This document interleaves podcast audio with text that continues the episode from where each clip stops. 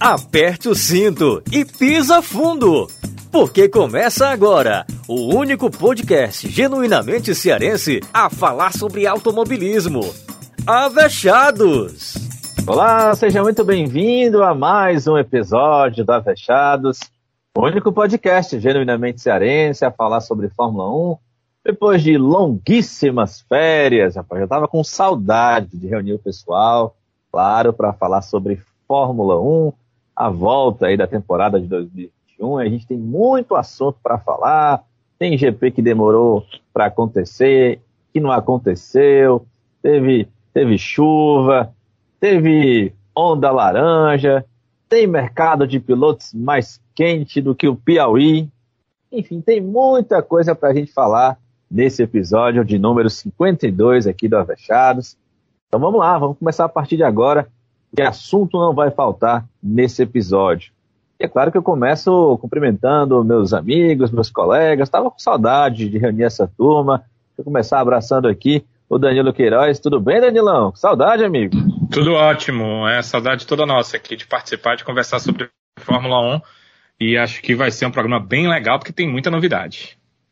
Legal, Danilão, ter você por aqui. Sibeli Bastos, tá com a canela ok, Sibeli? Tudo bem? Tudo bem, rapaz. Minha canela tá friazinha, viu? Tá quente que nem o Piauí, não. Que saudade, meu povo. Finalmente a gente voltou, né? Mesmo para falar do, dos que não voltaram, né? Na semana passada. Deu ruim pois é. demais, é. meu Deus do céu. Mas é bom demais. Tá todo mundo hoje aqui, né? né? Ah, deixa eu, peraí, deixa eu, deixa eu ver aqui. Né? Vamos testar aqui. A volta dos que não foram. Ixi, aí a entrada triunfal, viu? Estamos vocês aqui. Não... Estamos... Faltou só ela dizer, vocês não sabem o prazer que é estar de volta. Faltou. E aí, Flavinha, tudo bem? Saudades de vocês.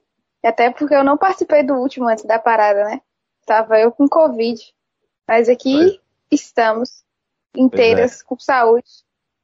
Graças você a Deus vocês ficou bem. Sim, sim. Você, ah, você não vamos sim. falar sobre isso. É, rolou um cosplay aqui da Flavinha.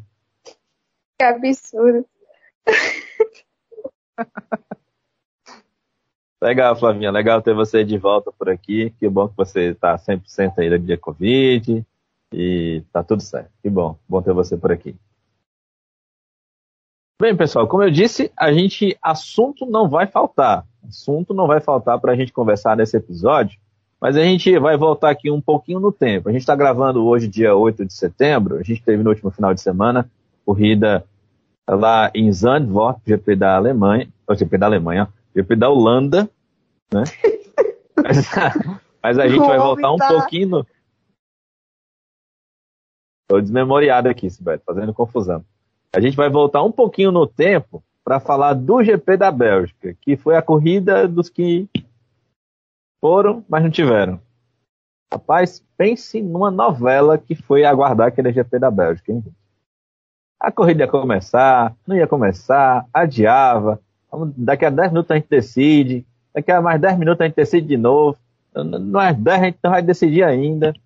Oh, foi uma espera longuíssima até que os organizadores do GP, juntamente com a Fórmula 1, decidiram cancelar a corrida por falta de condições meteorológicas. Mas não falo. Enfim, caiu um toro d'água. Cancelar né? Cancelar marromeno. Meter é. aquele migué na gente. Aí isso é que a gente vai ficar bem agora, né? Porque quando eu falo cancelar, a corrida na prática tivemos ali cinco voltas.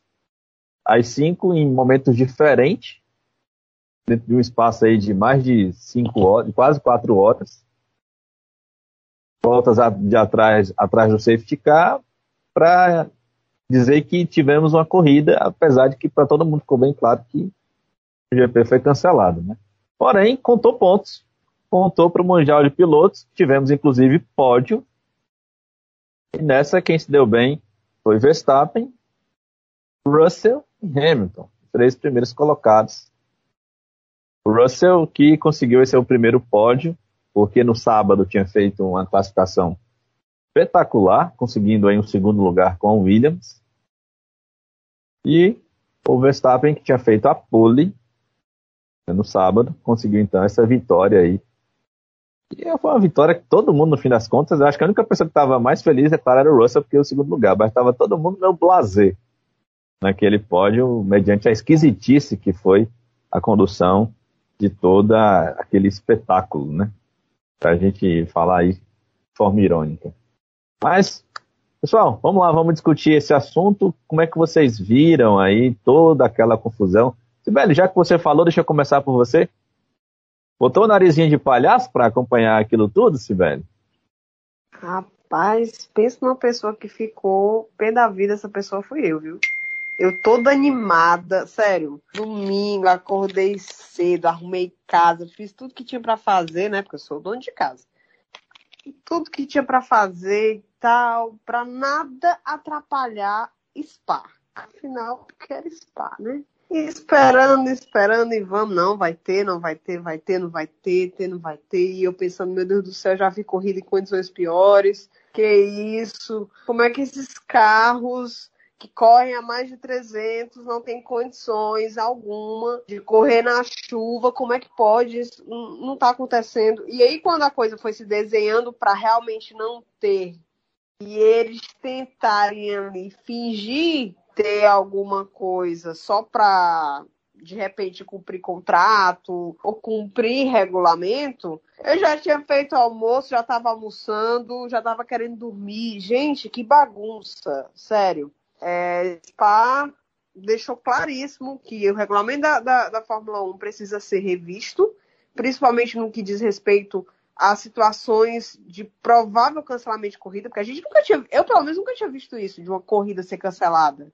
A gente já viu pilotos morrendo no dia, na véspera de uma corrida, e a corrida continua firme e forte, e de repente uma situação dessa meteorológica é, de condições ruins, o regulamento ele não consegue, ou pelo menos quem coloca o regulamento né, é, é, é, é na prática, não consegue tomar uma decisão que seja boa para todo mundo.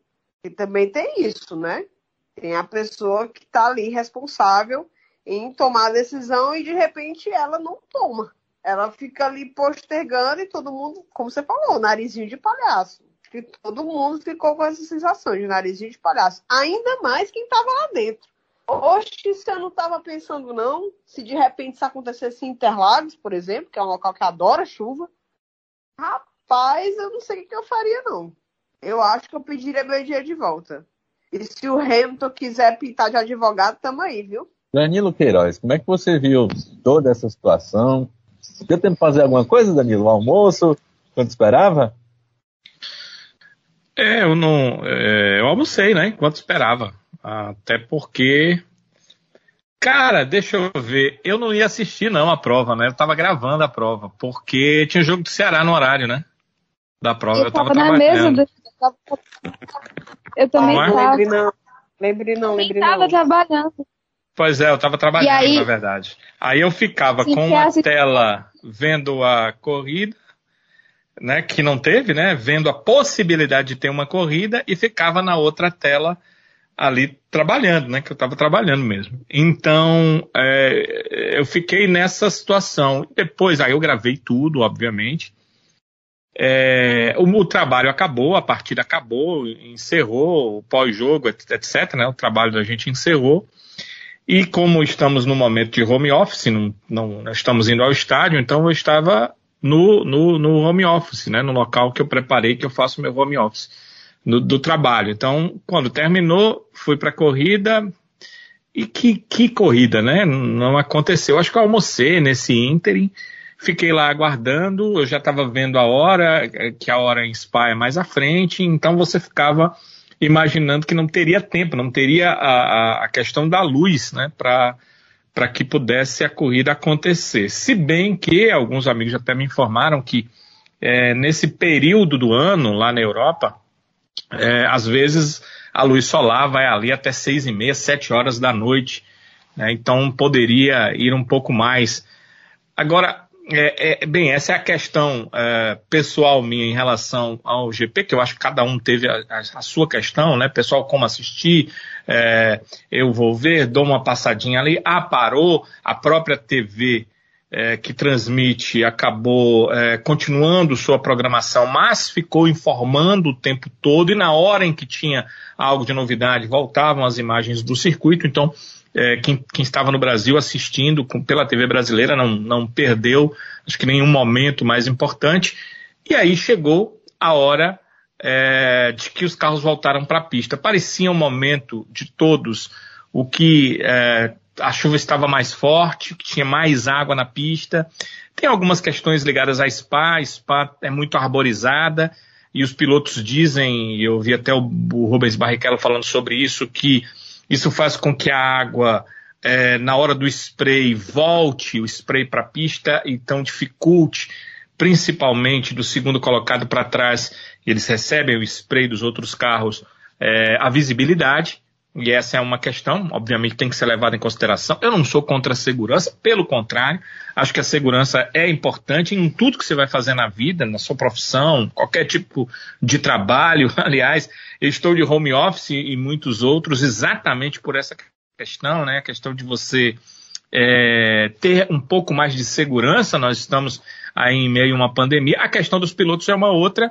É, e a questão da segurança deles é muito prioridade, eles vão correr, vão correr a 300 quilômetros, etc, etc. Eu, eu entendo tudo isso e até não sou contra o cancelamento da prova. Acho que quem estava lá tinha muito mais noção e condição de resolver as coisas do que eu que estou aqui. Agora, preciso pontuar que a gente está aqui para avaliar a situação.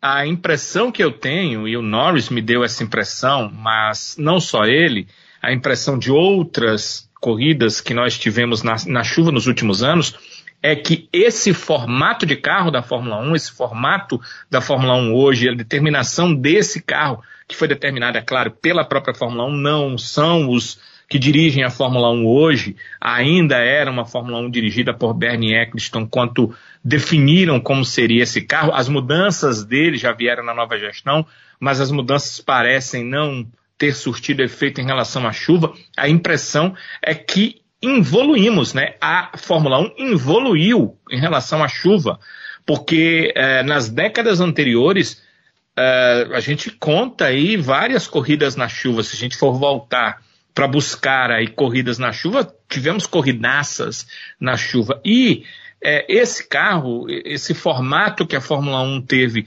para ah, os designs dos seus carros, a forma como eles foram construídos, parece que é, eles complicam muito uma corrida na chuva. Olha só, quando se aproxima um carro de um outro carro, você perde a capacidade aerodinâmica num percentual avassalador ali em torno de 70 a 75%.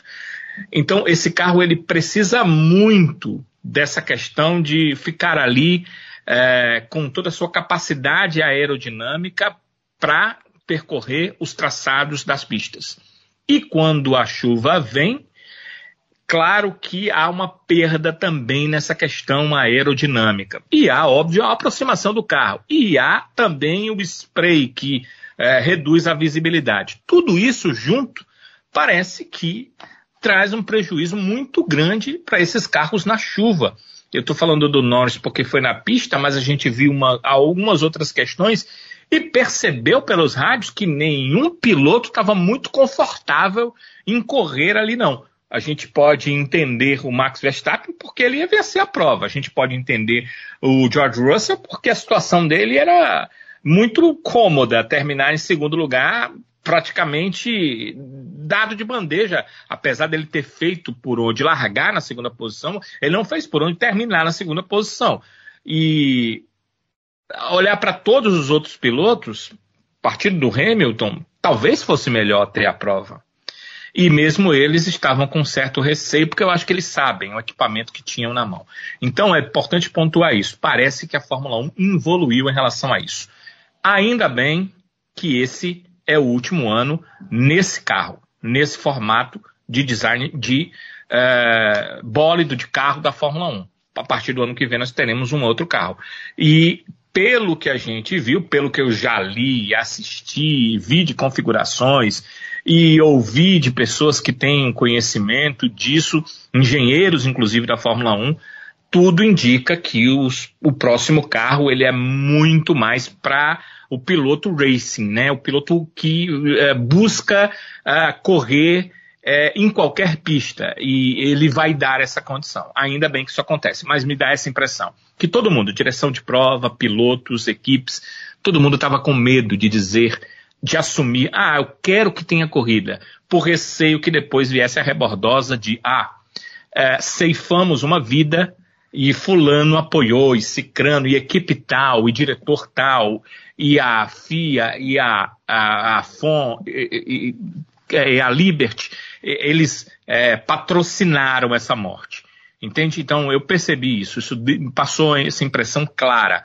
Então eu não sou contra, acho que a segurança tem que estar em primeiro lugar. Agora, não, a Fórmula 1 que é, sempre correu na chuva, ela não pode fazer um carro para não correr na chuva. Então, esse erro que foi cometido com esse carro, com o formato que foi passado para as equipes de como seria o carro, ele não pode voltar a ser cometido mais. Isso tem que servir como exemplo. Essa é uma questão, eh, entendo como número um, que tem que ser colocada. A outra questão é que a Fórmula 1 mentiu e enganou todo mundo. Né?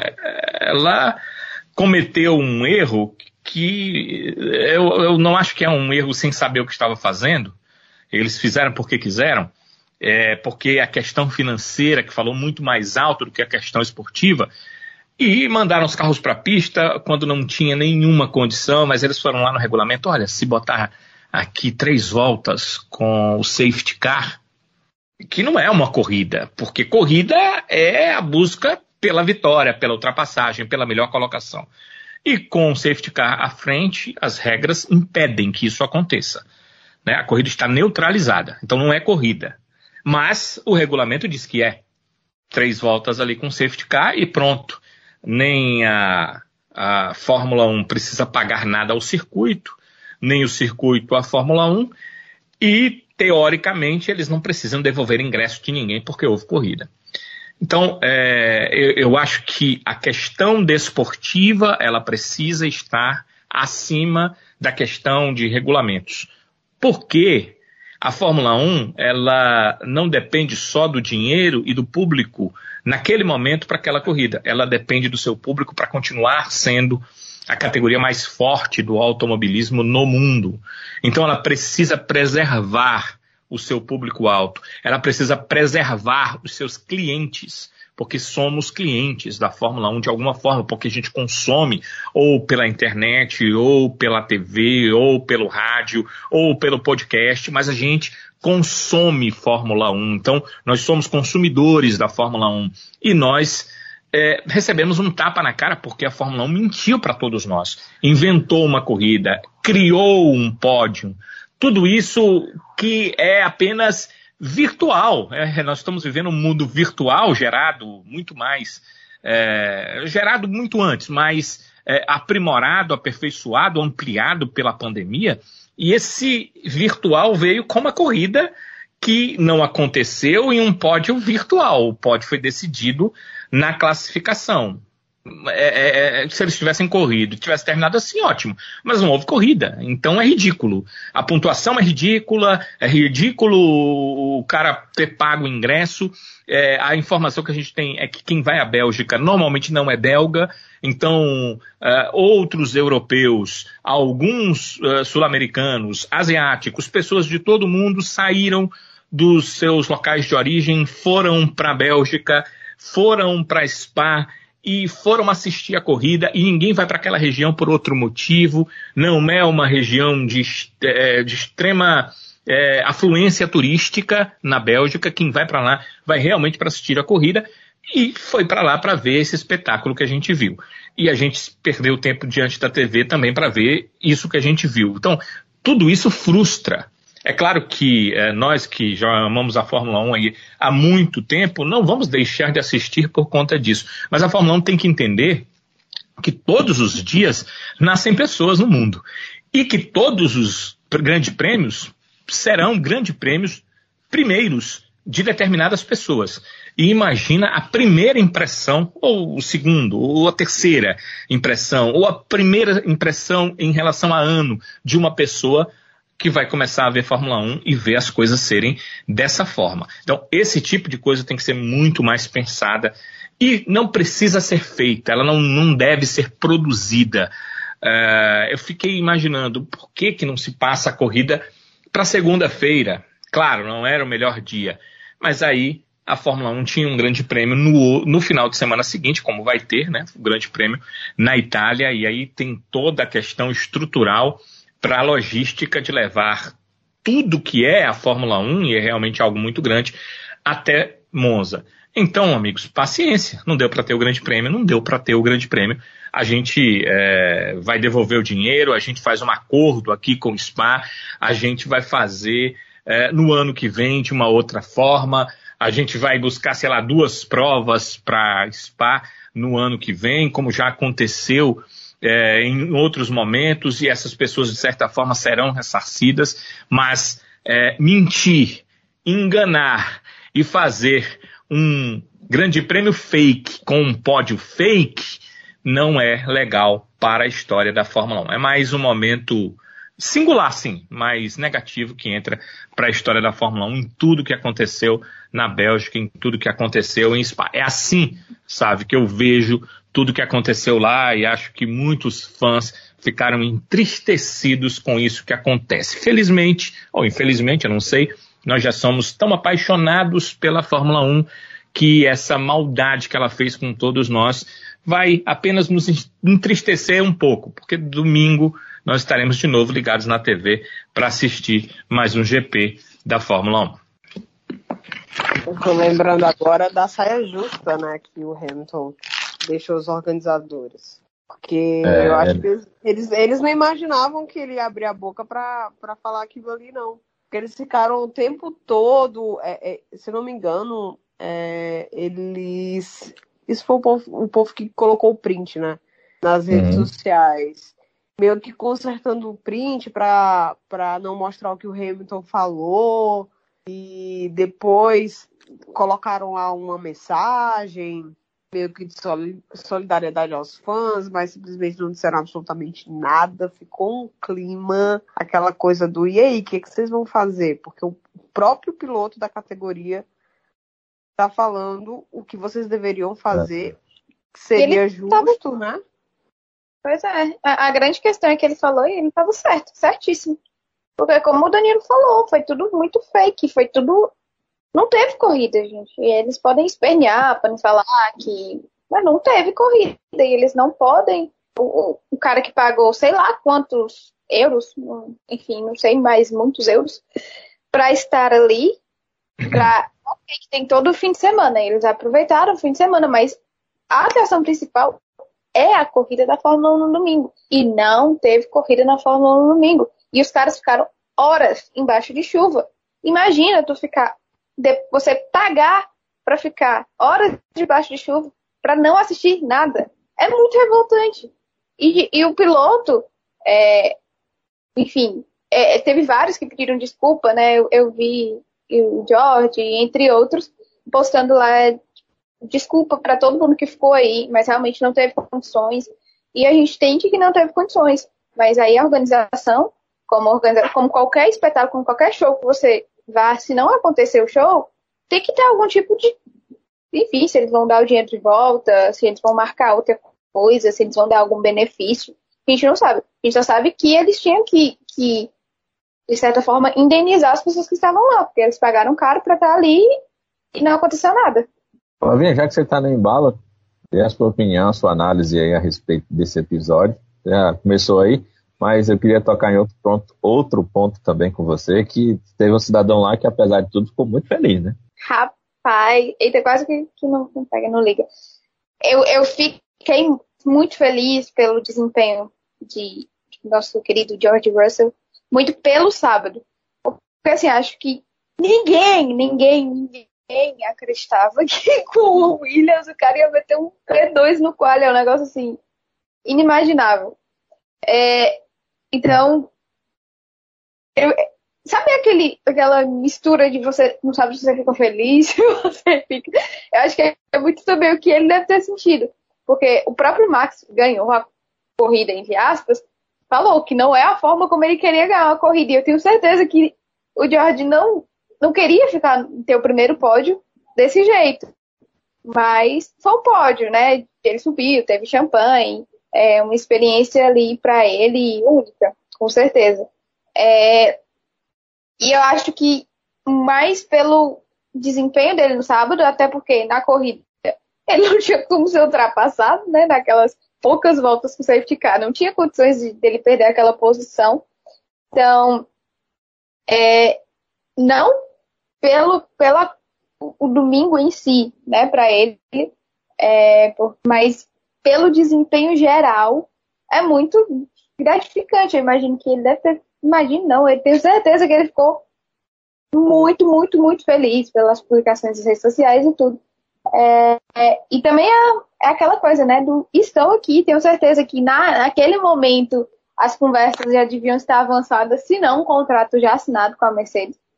É, mas acredito que foi um, uma, um grande, é, vamos dizer, cartão de visitas. Né? Ele, ele mostrou ali, apesar desse pódio estranho, é, mas é muito por coroar o que ele fez no sábado. É, é, continuo achando que ele, a Williams melhorou.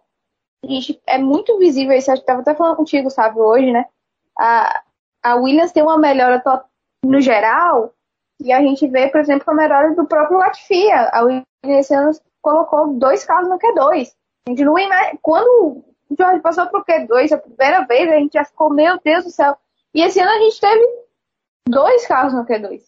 Então é uma evolução muito legal de se ver. Que eu fico meio assim receosa é na, na mudança do pro ano que vem. Essa mudança vai melhorar a Williams, vai impulsionar, elas vão melhorar ainda mais, ou pode piorar e acabar tudo que eles estavam fazendo até agora. Não sabemos, é um grande incógnita. Mas é muito legal de, de ver essa, essa evolução da equipe como um todo e o George tirando ainda mais leite de pedra, né? Porque mesmo com toda a evolução da Williams, a Williams não tem carro para estar no segundo lugar no, no, no quali. Então, foi muito, muito legal eu, eu me teria feito vezes no sábado. Quando ele pegou o primeiro lugar, que o Hamilton não passou. Depois só o Verstappen. Menina, bafou uma gritaria aqui em casa que eu não gosto nem de falar pra não passar vergonha, porque minha mãe tava na praia, chegou, perguntou o que que estava acontecendo, o que que tinha rolado aqui dentro de casa, que estava todo mundo eufórico. E, e, realmente foi muito legal de acompanhar o sábado. Ah, o domingo foi a grande decepção, mas o sábado posso contar que foi felicidade pura ter esse, esse segundo lugar dele. É, eu ia só comentar aqui, Flavinha, que realmente para ele foi, eu acho inclusive que é, o desempenho dele no sábado, né? Talvez, acho que ele tenha sido assim, a cartada final para para ele depois ter o resultado que ele teve, que é a assinatura do contrato com a Mercedes para ano que vem. É uma coisa, claro, muito esperada. Mas talvez essa tenha sido a cartada final. A gente vai, inclusive, falar. A Netflix. vai falar disso daqui a pouquinho. É, mas só uma coisa que eu ia falar, ainda lembrando aqui de uma coisa que o Danilo falou, é, Danilo, e me, me, fez lembrar quando você falou a respeito do, da situação do, da estrutura dos carros, né, em relação à chuva. De fato, me parece que há essa, esse problema de esse carro parece que tem problemas em andar na chuva. Mas aí me lembrei de uma outra coisa também, Danilo. Será que a, a Fórmula 1 até hoje está traumatizada com a morte do Júlio Bianchi? Pode ser, né? O, o, Sábio pode ser, mas eu, eu fico pensando assim, ela pode estar traumatizada com o que quiser. Agora, é, tem uma possibilidade de correr na chuva, é, passa pelos pilotos é, essa decisão, passa pelas equipes, acho que os pilotos muito mais, é a vida deles que está em jogo e tal. Eu não estou levando tanto em consideração o cancelamento da prova. Eu acho que até que foi correto, não estava lá, eles estavam. Tinha essa questão da visibilidade para o, o, helicóptero, porque em alguma situação poderia se ter que levar o piloto até uma unidade de tratamento, né, um hospital.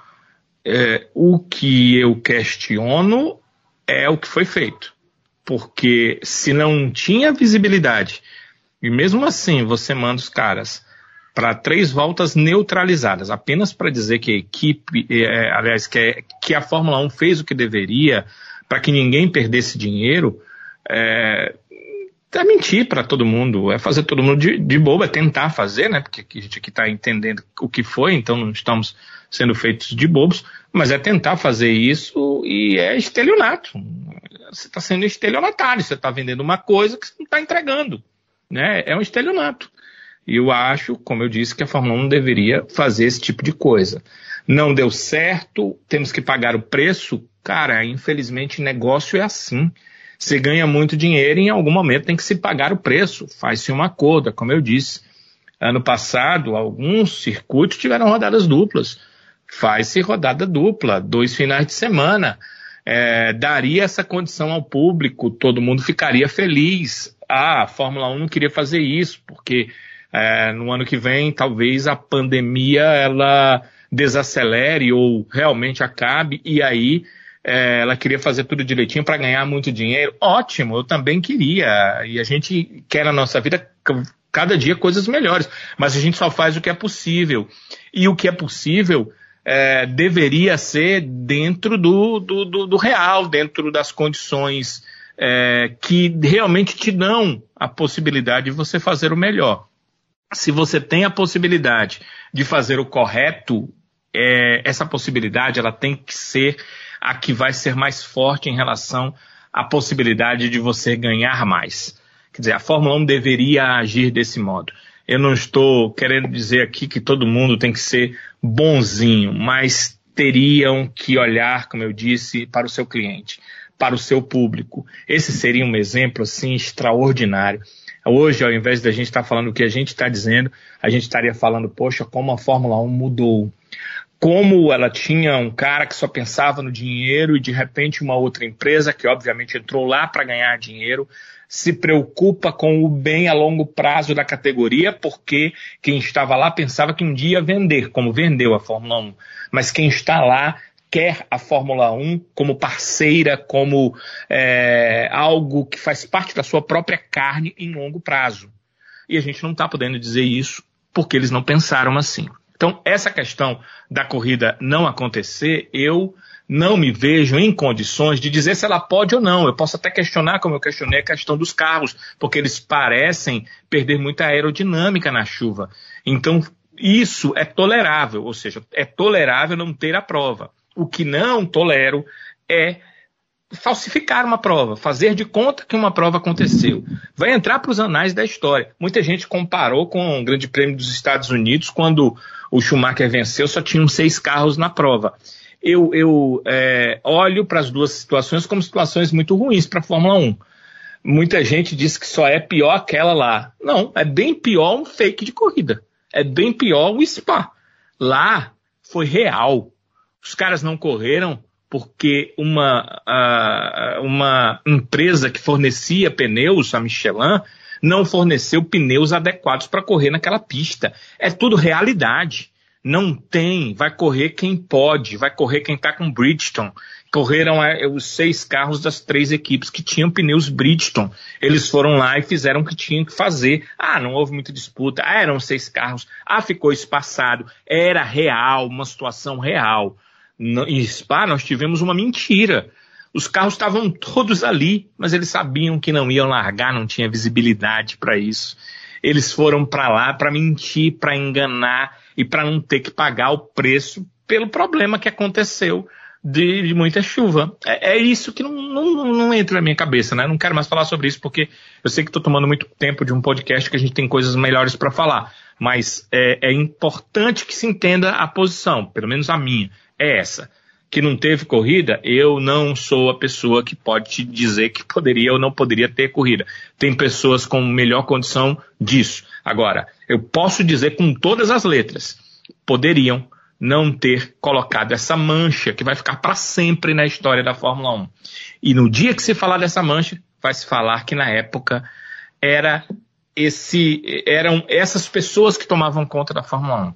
Era Liberty Media, eram essas pessoas que estavam dentro da Fórmula 1 e que elas iludiram as pessoas, tentaram me enganar e fizeram um fake de corrida, de pódio e de pontuação dentro do campeonato. Uma pontuação, ouçam só hoje, que pode definir o título do Mundial de Fórmula 1. Uma pontuação mentirosa, um fake de uma corrida que não aconteceu. Será que a gente assina aí, Danilo, para concordar? Não é isso, macho? Arruma aí a caneta. É, só uma última coisa, pessoal, antes da gente mudar aqui de assunto. Acho que todos vão concordar comigo. É, a gente até puxou lá no, no nosso Twitter a eleição do Avechado e do Lesado. Então, acho que todos vão de concordar comigo que o grande lesado foi o Michael Masi, né? Pela demora aí de uma decisão, por ter postergado tanto a finalidade dessa, dessa corrida. Alguma objeção em relação ao lesado? É, olhando por outros âmbitos, é, os lesados fomos todos nós, né? fomos lesados pela Fórmula 1. Ah, tá, lesado. Lesado no sentido... é, é, em outro âmbito, né? Em... É o lesado no sentido do direito. Exatamente, de ter sido lesado, né? No, Ai, no seu direito. Ficou rapidinho, me fiz esperando esse povo vai se decidir. É, eu também nessa brincadeira aí, fui faxina, fui treinar e ainda almocei.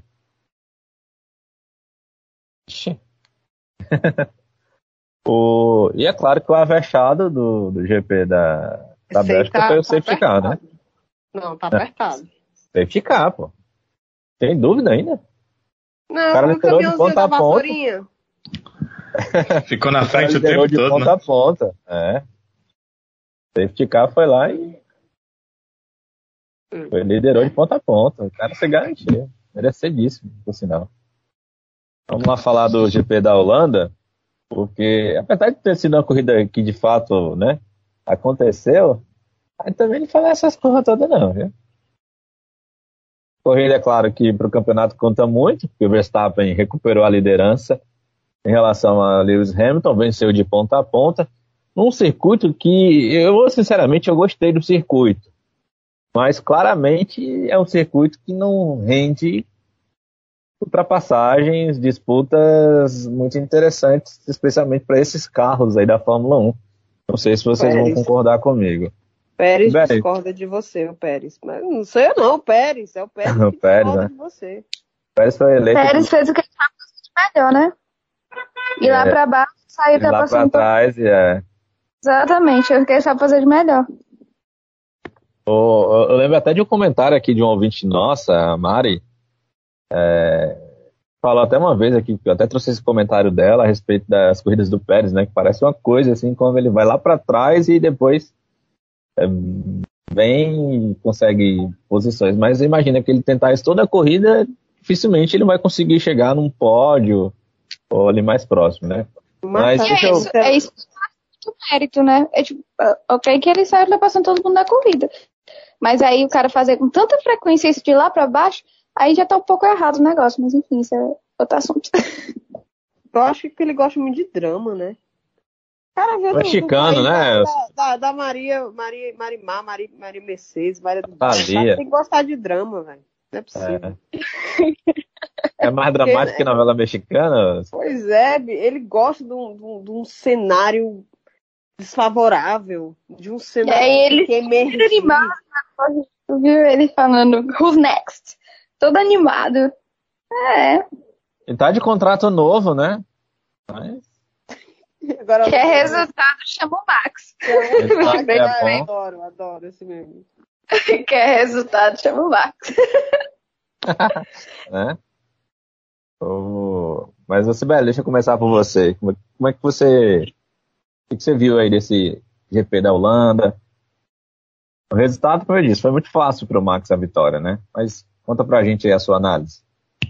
Rapaz, não vou mentir não, para vocês, eu vou ser bem sincero aqui, eu dei umas cochiladas reais nesse GP. Eu tava com um casal de amigos lá e de vez em quando mandavam uns, uns vídeos tal ao vivo. Inclusive quero mandar um cheiro para Samantha e pro Edley legal receber as coisas ao vivaço, mas é, acho uma corrida muito chata. muito, muito chata, apesar do clima. Eu queria, eu queria, sabe, eu senti um pouquinho do clima como estava lá no autódromo, mas eu acho que, que, que, isso foi muito melhor do que a corrida. A coisa daquela fumaça laranja, de, de sabe, do, da vitória dele em casa, aquela coisa emocionante, tudo, simplesmente, absolutamente tudo, respirar o número 33, respirar o Max. Mas em termos de corrida em si, eu dormi um pouquinho, mas eu não posso mentir que gostei muito do desempenho da Ferrari, puxando aí a sardinha para a minha escuderia. Gostei do desempenho da Ferrari, tanto no treino quanto na corrida em si, gostei do ritmo. É... Fiquei de olho no, no, no, Pérez, na verdade, eu e todo mundo, né? Porque foi quem a câmera gostava mais de filmar depois do Max. Porque não tinha muito movimento lá na frente, não tinha muito o que fazer. Então, bora acompanhar quem está se divertindo. Pérez. Pérez se divertiu a corrida inteira. E foi quem, quem, quem para mim, me deixou com um pouquinho de olho aberto naquela corrida. Né? Um pouquinho. A minha expectativa era de, de repente, acontecer alguma batida, alguma coisa e mudar a história da, da, daquilo ali. E não aconteceu. Não teve, não teve, né, safety car. Gente, não teve safety car, como é que pode? Eu achava que ia ter, porque foi o final de semana inteiro de, de bandeira vermelha, bandeira vermelha. A galera, tu viu? A galera fez bolão pra saber quanto, quanto safety cars ia ter e simplesmente não teve nenhum. Não teve nenhum. A zica foi enorme. Total... Não, e o pior que eu pensava que assim, que ia ser uma procissão, beleza. Mas eu tava Sabe aquele feeling de que ia ser uma corrida para compensar em Spa, ia ser uma corrida de um resultado diferente, que não ia ser bom para o campeonato, mas ia ser bom para a gente? Eu tava meio com esse feeling. Não aconteceu absolutamente nada. O Max de ponta a ponta, que fez uma ótima largada, inclusive. Na largada eu fiquei com expectativa de alguém fazer alguma coisa ali, bate alguém, não, nada. Todo mundo ali, pianinho. O que eu gostei bastante nessa corrida foi as coisas do tchau limite de pista. Ótimo, maravilhoso. Toda corrida a gente estava tendo aquela, ah, porque fulano vai perder tantos segundos, porque esse deu limite de pista. Meu filho, tá ali para usar a zebra, use, querido. Pode usar à vontade. E teve realmente uma curva lá que eles estavam abusando, a poeira subia. Então, assim, foi bom de se ver algumas imagens desse GP, apesar da procissão, apesar do sono que me deu. Me deu um sono pra caramba, gente, não vou mentir.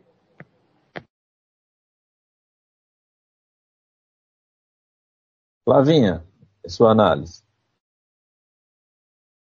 Vai muito por aí também, sabe? Eu, eu concordo contigo quando você falou que gostou do circuito. Eu também gostei, eu achei ele muito legal. É, até que não assisti, mas eu vi algumas, alguma, algumas partes e vi o pessoal comentando que a corrida da F3 lá foi muito boa, foi bem legal. É, e o carro também ajuda muito, né?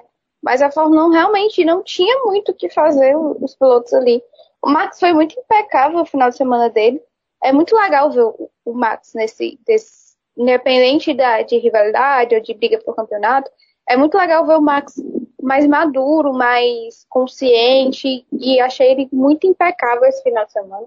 Este é, que passou. É, apesar de não ter tido nenhuma grande, algo grande assim no domingo, ele fez uma largada muito, muito boa, assumiu a ponta, foi sem problema, ainda teve aquelas coisinhas ali da, da disputa de estratégia para saber é, para primeiro não para botas é, botas tem aqui gente, ah detalhe eu tive certeza que o George ia ser anunciado pela Mercedes no domingo quando para o Bottas no fim da corrida e dizem para ele não faça a volta mais rápido Já teve essa mesmo.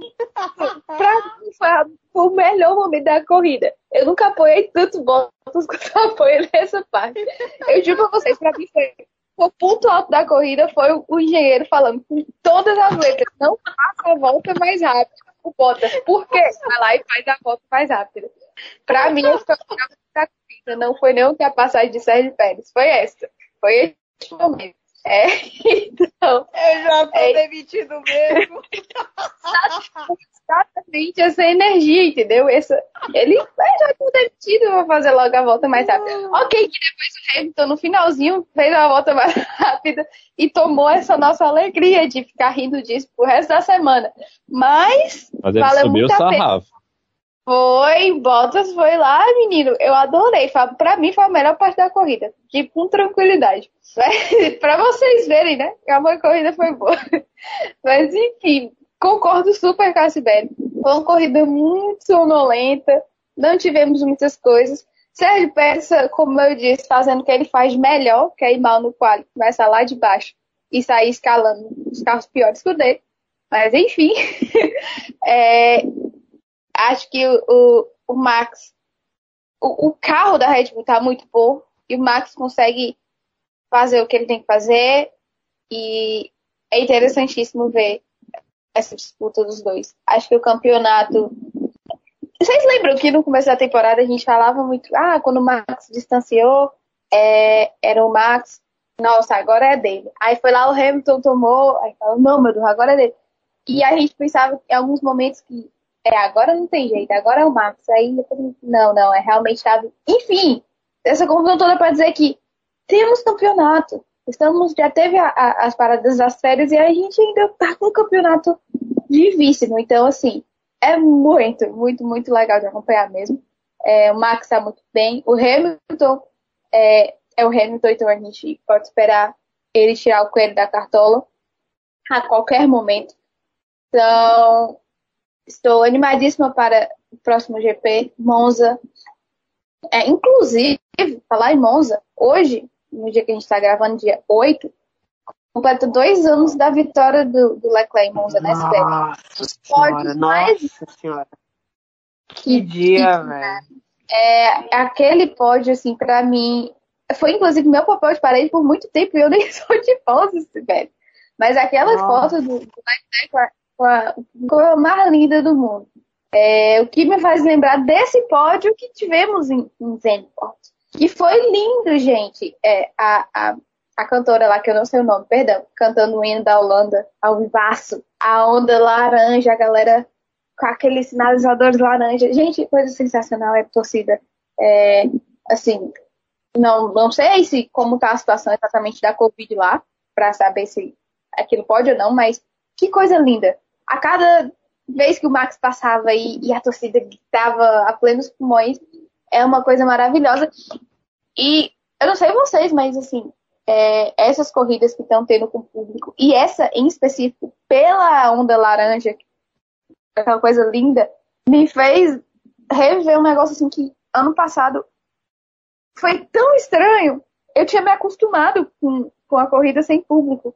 Mas ver essas, essas corridas agora me fez lembrar como a Fórmula 1 precisa da torcida. Não é apenas 20 carros rodando em círculo. É muito mais do que isso. E a torcida lá vibrando a cada ultrapassagem, uma largada, uma melhor volta, ou no pódio, na vitória, aquela vibração, essa coisa viva e pulsante é, é, é maravilhoso. Assim, realmente é emocionante me emocionei mesmo nesse pódio do Max. Pela primeira vitória em casa, pela galera, como a Sibeli diz, respirando o número 36 laranja. É sensacional, gente. Inclusive, isso me faz ter saudade de um piloto brasileiro na Fórmula 1. Isso é outra história. Até o Lewis entrou na vibe laranja. Tu viu o deboche dele chegando no autódromo? pra mim aquilo foi deboche puro. E o, o, o Ricardo botou uma, uma, bandeira da Holanda, uma capa com a bandeira da Holanda. Coisas sensacionais. Só a torcida não proporciona. É, você falando aí, Flavinha, dessa onda holandesa, né? E agora, na verdade, eu tenho que falar. É um negócio meio esquisito, né? Mas como mudou, a gente tem que falar. Agora não é mais Holanda, né? São os Países Baixos. É, quinta série. Mas é isso. Série. Mas é, é, é esse, esse o nome agora, né? Oficial, são os Países Baixos. Você falando aí da, da onda holandesa, me fez lembrar especialmente é, o automobilismo holandês, que nesse momento vive uma fase muito boa. Com Max, que está brilhando na Fórmula 1, é o favorito ao título. Tem o Nick De Vries, que foi campeão da última temporada da, da Fórmula E. E tem... Ai, ele é holandês. E Nick De Vries que está cotadíssimo para, para estar na Fórmula 1 ano que vem, né? Segai, meu Deus, Segai, Senhor, não permita isso. Que eu não quero na. Mulher, não quer. Ele tá contado pra ir pra bicha, pra Alfa Romeo. Aí o meu mic ah. vai ficar naquela arras. Eu acho que o mic vai ficar independente dele eu não. Ai, meu Porque Deus, que tristeza. o Zul também tá, tá disputando essa mesma vaga do De Vries. Acho que o mic não é uma opção, não, pra trocar. Enfim, a gente já entrou no mercado, é porque é só ter. pois é, só complementar. Ah, tá. Não, tô aqui, só para complementar o que eu estava falando, pessoal, que além do, do, do De Vries, tem o Rinos VK lá na, na Fórmula Indy, que também esse ano está estreando lá e inclusive tem vitória, né? venceu no, no misto de Indianápolis esse ano e tem sido aí um dos pilotos que mais tem surpreendido na categoria até agora. Ou seja, o automobilismo holandês, ou automobilismo dos Países Baixos, está em alta nesse momento. Danilo Queiroz, como é que você viu aí o GP da, dos Países Baixos? Olha, cara, o GP, o GP da Holanda foi, foi legal, de certa forma, para quem é, é fã de xadrez, né? Tinha aquela briga ali do Max com o Hamilton apenas no jogo de xadrez. Eles sabiam que ultrapassagem, ultrapassagem não era uma coisa simples para ninguém, foi demonstrado na prova. O Pérez conseguiu suas ultrapassagens porque ele tem o mesmo carro do líder da prova e estava vindo de trás. E normalmente ele consegue, é por isso que ele consegue fazer grandes corridas quando está atrás. Ele consegue fazer com que os pneus funcionem por bastante tempo né? Ele consegue conservar os pneus. Então foi é, é, basicamente isso que o fez fazer uma prova boa de recuperação. Mas terminar na oitava colocação para um piloto da Red Bull, o Pérez está muito abaixo do que ele deveria fazer nessa temporada. E eu queria até falar sobre isso quando a gente estiver no mercado de pilotos, dessa questão da Red Bull. Ela dá corda para que a Mercedes contrate o Russell e gere, claro, uma briga por melhores colocações dentro da equipe. Mas ela mesmo prefere o Pérez. Né? Quando o Gasly está fazendo um campeonato muito melhor. Quando ela tem jovens pilotos na Fórmula 2 que ela bem poderia trazer para as suas equipes. Quer dizer, eles estão meio que é, chegando àquela conclusão de que ter um piloto forte e um outro que vai apenas somar pontos aqui e acolá são melhores. É, é, aliás, é uma decisão melhor esses pilotos são melhores para a equipe. Mas a questão do Grande Prêmio, é, sim, o Pérez apareceu muito, sim, ele estava buscando ultrapassagens, mas não, para mim, não, não, não foi o grande nome da prova. O Verstappen, sim, fez o que deveria fazer, óbvio que ele tem o melhor carro hoje na, na competição, mas ele está lutando contra um piloto sete vezes campeão, que tem um carro sim abaixo dele, mas com condições também de vencer provas. Então, eu acho que ele soube administrar muito bem, a equipe trabalhou muito bem e o Verstappen ganhou a prova porque ele é, teve essa ele teve essa capacidade que ele está tendo e que eu acho que ele teve nos últimos anos, mas a gente não tinha como ver porque a Red Bull não tinha carro para isso que é uma capacidade de é, fazer provas extremamente consistentes. A classificação é consistente, a prova toda dele é consistente. O Verstappen hoje tem capacidade para ser um campeão mundial. Há muito tempo que a gente vem dizendo o quanto ele é um piloto fora da curva e a capacidade dele para ser campeão ficou demonstrada assim que ele teve um carro que é o desse ano da Red Bull para ganhar provas em sequência e para fazer grandes resultados como ele tem feito. No restante da prova, a gente tem que levar em consideração a prova brilhante que o Gasly fez.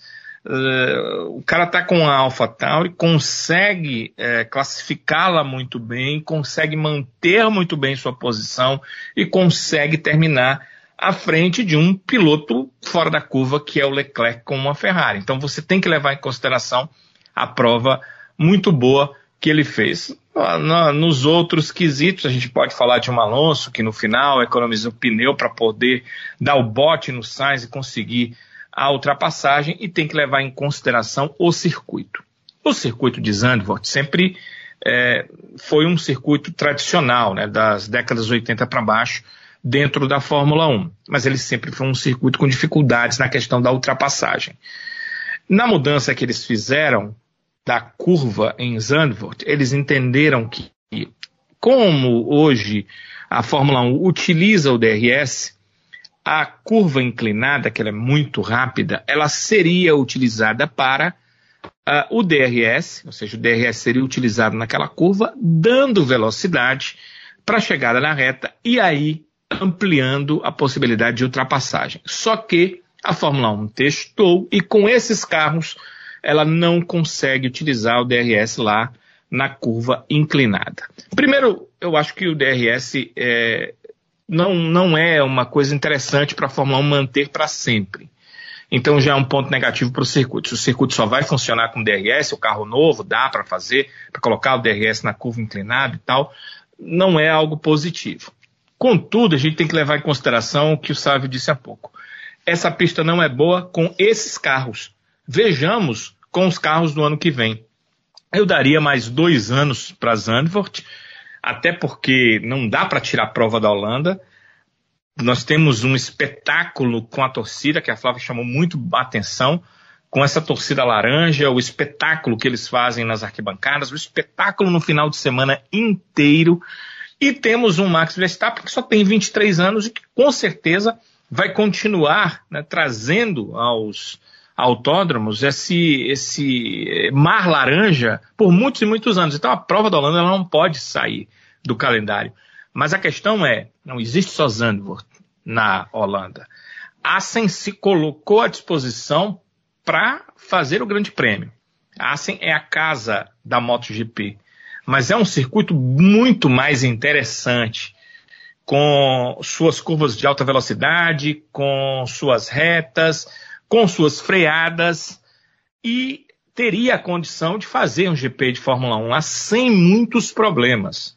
Só que Zandvoort tinha aquela questão de estar é, mais próximo da Fórmula 1 pelo seu passado na Fórmula 1 e, e acabou sendo Zandvoort o escolhido mas Assen está lá. E eu acredito que a Fórmula 1 não poderia tirá-la de plano B. É dar mais dois anos para Zandvoort, é ver que tipo de prova a gente vai ter na Holanda em 2022 com os novos carros, 2023 com esses novos carros, mas já com maior conhecimento das equipes e dos pilotos. E aí, se a coisa não funcionar, olha, eu sou totalmente favorável a uma mudança. Porque esse ano mesmo havia pistas, né, como a da França, por exemplo, a gente ficava esperando, isso não vai dar nada, não vai dar prova, não vai dar nada. Até que tivemos, é, em alguns anos, boas provas em circuitos que a gente entendia que as provas não seriam boas. Mas são questões eventuais. E a Fórmula 1 acho que não pode ficar vivendo de eventualidade, esperar que uma eventualidade faça uma diferença numa prova sua. Então, Zandvoort eu sou favorável aí por mais uns dois anos, vejamos o que, é que ela vai produzir de provas com o novo carro. E aí, se tiver que mudar, muda para Assen, é na Holanda também, vai ter é, aquele laranja tomando de conta das arquibancadas, mas a gente vai ter também provas melhores. Eu acho até que a Fórmula 1, para algumas coisas que eu já li de bastidores, também está pensando nisso, porque não dá para fazer uma corrida onde é, quando os carros são hum, parecidos, o que seria melhor para a gente, quanto mais parecidos, mais briga por posição, o carro de trás não consegue ultrapassar de jeito nenhum. A gente tem que olhar também para esse tipo de questão. É só a gente, antes de andar aqui um pouquinho mais na pauta, é, acho que de qualquer forma, né, além, a gente falou, é claro, da a disputa maior que foi a liderança, envolvendo aí Verstappen e Hamilton, não foi, claro, uma disputa. Teve alguns momentos de tensão, mas a gente sabia que dificilmente iriam resultar em uma disputa real por, por posição.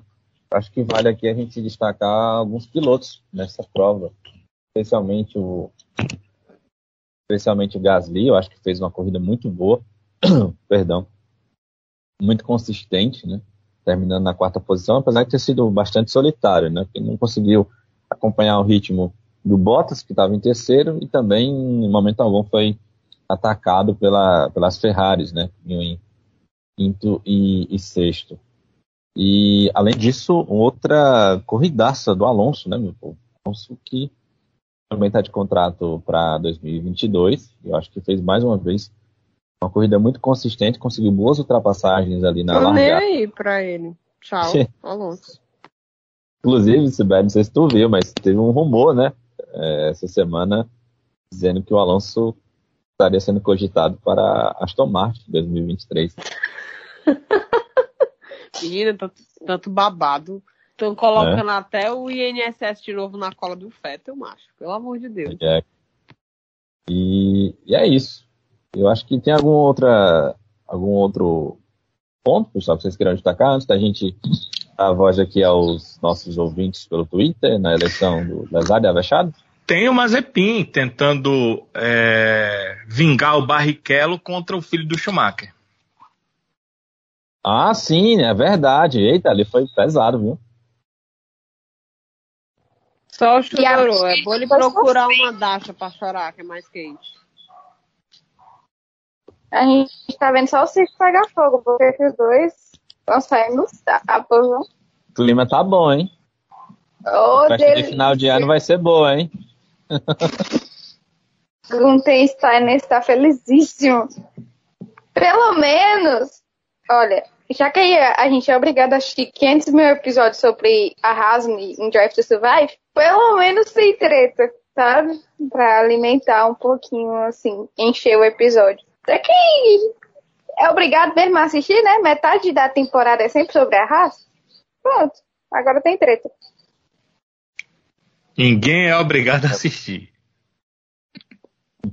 Só eu o digo... Danilo que não assistiu. Só o Danilo no mundo inteiro que não assistiu Drive to Survive. Como é que pode?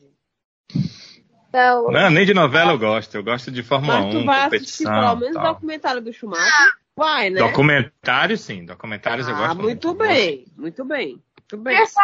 Assisti. Dia 15. Salve na agenda, dia 15. Mick Schumacher está em êxtase com esse documentário, né? Todos nós. Você também não tá, não? Tô ansiosíssima. Chega o Natal e não chega dia 15. então vamos lá.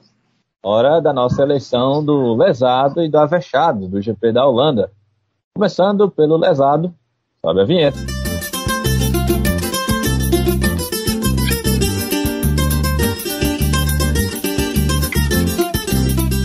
E esse é lesado. O Adalto Júnior votou aqui que o lesado vai para o Tsunoda, que apesar do abandono, está a um universo de distância do Gasly. Verdade, viu, Adalto? Tem razão. O, a Thaís Souza votou aqui no lesado do Mazepin. Ela disse que até botou aqui, ó. Eu sei que é um concurso, mas, né? Verdade. Tadeu Alves também está aqui com a gente, votou no lesado para o Mazepin. É... Ele botou aqui um negócio falando sobre a compra da Andretti, da, do Andretti comprar a Haas.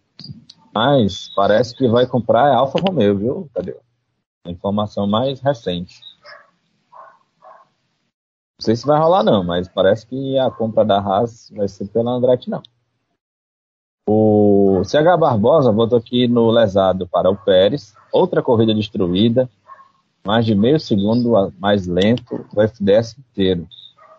Perdi e também lembrou aqui o Vettel, né? Vettel que deu uma rodada que quase dá uma boa bandeira vermelha, viu? Quase o pobre do Bottas se lasca na traseira dele. E o Anderson Barreto finalizou aqui o lesado dizendo que só para variar foi o Bottas que selou a sua demissão. Sei não, viu? Eu acho que esse negócio aí já é Eu acho que foi hate agora. O Anderson foi mais hate do que a gente aí no Bostas, só acho. É. Não estou defendendo Bostas, ok? Não estou. E você, é a sua escolha, Sibeli. Aproveitando. Do lesado? Sim. Eita. Eita. Aí eu fiquei tão na dúvida, porque pra mim teve tanto pesado. Eu acho que pelo fato da pista também não colaborar, né? Muito lesado. Mas como eu tô, eu, sinceramente, oh, meu Deus do céu, eu, eu fico. eu tava entre o Nikita. Por, por N motivos. Depois eu pensei no próprio Tsunoda. Mas eu acho, eu acho que é mais hate em cima do Tsunoda. Vou confessar aqui. Ah, vamos no Nikita, vai.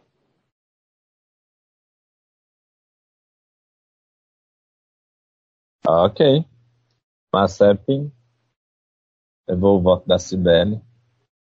Danilo, o seu voto. Mazepin, não pode jogar o carro para cima dos outros, não. Aquilo ali não é defesa de posição. Alguém tem que fazer alguma coisa. Se a equipe não faz, a Fórmula 1 tem que fazer. Não pode fazer não aquele tipo de coisa. na Fórmula 2, né? Porque na Fórmula 2 era o pau que rolava. Fazer aquilo ali. Não sei se ele na, já fez comigo na própria Fórmula 2. Na Fórmula 2, 2 ele. Na, na Fórmula 2, todas as vezes. Todas as vezes que ele fez, ele acabou punido de alguma forma, né? Ali não teve punição nenhuma, porque acho que não tá brigando por nenhuma posição que ganhe ponto, eles não levam em consideração. Cara, mas tem que ter ponto na carteira, tem que ter. Um... Não pode você colocar a vida de alguém em risco. Não pode, não pode. É, eu não consigo, eu vejo aquilo e não consigo. E é, a disputa dele com, com o Schumacher é a única que ele pode disputar, né? Com o Mick. É, os carros são semelhantes, eles só podem disputar um com o outro. Agora, eu não vi nenhum momento o Mick ser desleal com ele. Ele é o único que é desleal ali tem que ser chamada a atenção. As coisas não podem acontecer só porque ele tem dinheiro, ele pode ter a capacidade de matar um companheiro de equipe. Cara, a gente tá conversando aqui, a gente pode até sorrir, mas é sério. Olha para lá o que, o que ele fez, olha porque poderia ter acontecido. Isso é sério, é muito sério. Uh, estão criando um monstro. E depois ele vai fazer algo que vai ser muito negativo para a Fórmula 1. Não podemos deixar que isso aconteça. É isso que a Fórmula 1 tinha que pensar, né? Mas parece que os caras, sei lá, não pensam, se rendem ao dinheiro dele, do pai dele, sei lá. As coisas não podem ser desse jeito para sempre. E o pior é que deve continuar no ano que vem, porque a gente sabe, né? Os dois vão continuar na equipe na próxima temporada e se ninguém faz nada nem adverte, ele vai continuar fazendo isso e a tendência é fazer pior. Foi cruel, foi cruel mesmo. Flavinha, sua escolha. Eu vou também de Mazepin. Sabe aqueles filmes que, tipo, tem a família muito rica, aí o filho faz merda, faz merda, faz merda, aí faz uma assim absurda, que é um, um crime, e aí eu sempre se safa porque o pai paga? Parece que Mazepin é mesmo essa linha, e aí é muito frustrante. É, é, é, assim, dos 20 pilotos que temos no grid da Fórmula 1, a gente pode falar o que for de alguns que, ah, esse não é bom, esse não é esse. Mas todos eles têm mérito por estar ali. É, até mesmo o Stroll, que a gente falou muito. É, o próprio Bottas, que a gente joga hate, não sei o que, mas é, é um piloto. Mas o Mazepin. Calma. Calma aí na, na, emoção, é, calma. Não, o Bottas, é como o Danilo sempre fala, eu, o Bottas não é um piloto excelente. O Bottas não é um cara para brigar por título, muito menos para estar num carro que é para brigar por título fazendo absolutamente nada. Mas é um cara bom para outras equipes e que pode, pode sim estar tá entre os 20 da Fórmula 1. Mas o Mazepin, o único eu digo assim, com tranquilidade, não era para estar na Fórmula 1 de jeito nenhum este animal, é o Mazepin. Por quê? Porque o animal é, realmente é revoltante. É, na, no ano passado a gente já acompanhava o que ele fazia na Fórmula 2 e falava como, como ele é sujo. Então, sim, ele é sujo. E é muito revoltante ver que, como o Dani falou, as pessoas se rendem, ao, no caso a Fórmula 1, se rende ao dinheiro ao ponto de nem adverter um cara desse que merecia um safanão na cabeça dele, porque ele tá colocando. Não foi a primeira vez que ele coloca a vida de outras pessoas em risco. Ele quer fazer merda, ele faz merda sozinho. Agora, ficar colocando a vida de outras pessoas em risco é muito revoltante, é muito frustrante ter um cara como ele na Fórmula 1. É, realmente não é nada legal. Eu, eu me exaltei, né? Percebeu aí? Sabe, você pode colocar uns pi, pi, aí não tem problema não. Não, vou deixar livre. não mandou ninguém Mas falar assim, ah, então tá tudo certo. o meu voto também vai no, no, no Mazep, pessoal. Eu vou botar só um, um, um menção de desonrosa pro Feta também, que pra mim foi bem abaixo do esperado, mas Mazepin vence com, com louvores esse prêmio, infelizmente, porque foi quase uma tentativa de assassinato, como bem disse o Danilo. E realmente coloca ele numa situação de merecer já de fato uma reprimenda. Mas apesar de que eu acho que nesse, no caso do, do Mazepin aí, nem tem reprimenda que, que dê jeito. Mas enfim, ele também tá, tá merecendo por demais. E, e, vai levar o prêmio de, de, de lesado, porque uma que ele ganhou os nossos ouvintes e também ganhou os nossos votos. Então, o Mazepin é o lesado do GP da Holanda. Vamos para a vexado? Com a vinheta. Se garantir muito, mas se garante, se garante, se garante, mas. Eita, que esse é avexado. O Adalto Júnior votou aqui no avexado para o Gasly, mesmo voto da Thaís Souza, assim como também o voto do Tadeu Alves. O avexado do CH Barbosa foi o Verstappen, com menção honrosa para o Gasly. E o avexado do Anderson Barreto foi o Pérez, também com menção honrosa para o Gasly. Flavinho, seu voto? Eu vou de Verstappen com menção honrosa ao Gasly. O Gasly realmente fez uma corridaça, ficou em quarto. É, merece, mas o Verstappen, pelo final de semana completo, fez o, o que tinha que fazer muito bem. É, assumiu a ponta logo. Fez um, um, um sábado muito bom. E, e, no domingo assumiu a ponta. É, foi sem tranquilidade, não cometeu nenhum erro. Então, para mim, e assumiu a ponta do campeonato, que é o mais importante, né? Então, para mim, o, o avexado é o Verstappen, mas com menção honrosa, a Pierre, Pierre Gasly, que fez uma baita corrida. Danilo, sua escolha. Verstappen, perfeita corrida dele. Menção honrosa para o Gasly. Gasly realmente merece essa menção, não só por essa prova, mas por todo o campeonato. É, queimando a língua de muita gente, né? eu acho que não, não é errado a gente é, ver quando está errado. Não, não era o meu caso, eu o acompanhava antes na Fórmula 2 e nunca achei que ele fosse aquele piloto que foi detratado, mas de uma forma assim muito maluca pela Red Bull. Espero eu que ele tenha futuro numa outra equipe. Não terá um futuro bom na Red Bull. Espero que ele tenha futuro numa outra equipe. Ele parece ser um cara que pode mostrar aí alguma qualidade para no local certo, no momento certo, equipe certa, disputar um título. Por enquanto, o que a gente pode ver é que é muito bom saber que um cara que praticamente foi colocado como alguém que nem deveria estar na Fórmula 1, mas vamos dar uma chance para ele na Toro Rosso. E de repente ele faz com que a Toro Rosso cresça no meio de um pilotão. Então, menção honrosa para o Gasly, prova espetacular do Verstappen contra-atacou na hora certa, claro que ele teve a cooperação da equipe, mas ele é o artífice. As voltas que ele consegue fazer, é, seja com pneu bastante usado, quanto com o pneu muito novo, um pneu frio, consegue fazer valer a sua condição de estar à frente e a sua vitória. Ele está lutando contra uma, um piloto exceção em nível geral de todos os tempos da Fórmula 1. Então, é, vale ainda mais esse feito que o Verstappen consegue a cada prova, a cada vitória que ele tem na Fórmula 1. É, o meu voto também vai para o Verstappen, que é, fez aquilo que, que, precisava fazer, se impôs na corrida, venceu de ponta a ponta, com até certa tranquilidade, como eu havia dito. E eu acho que dá uma, um passo muito interessante em relação ao campeonato mundial de pilotos mostra que a Red Bull voltou das, voltou das férias com a mesma é, vantagem para cima da Mercedes.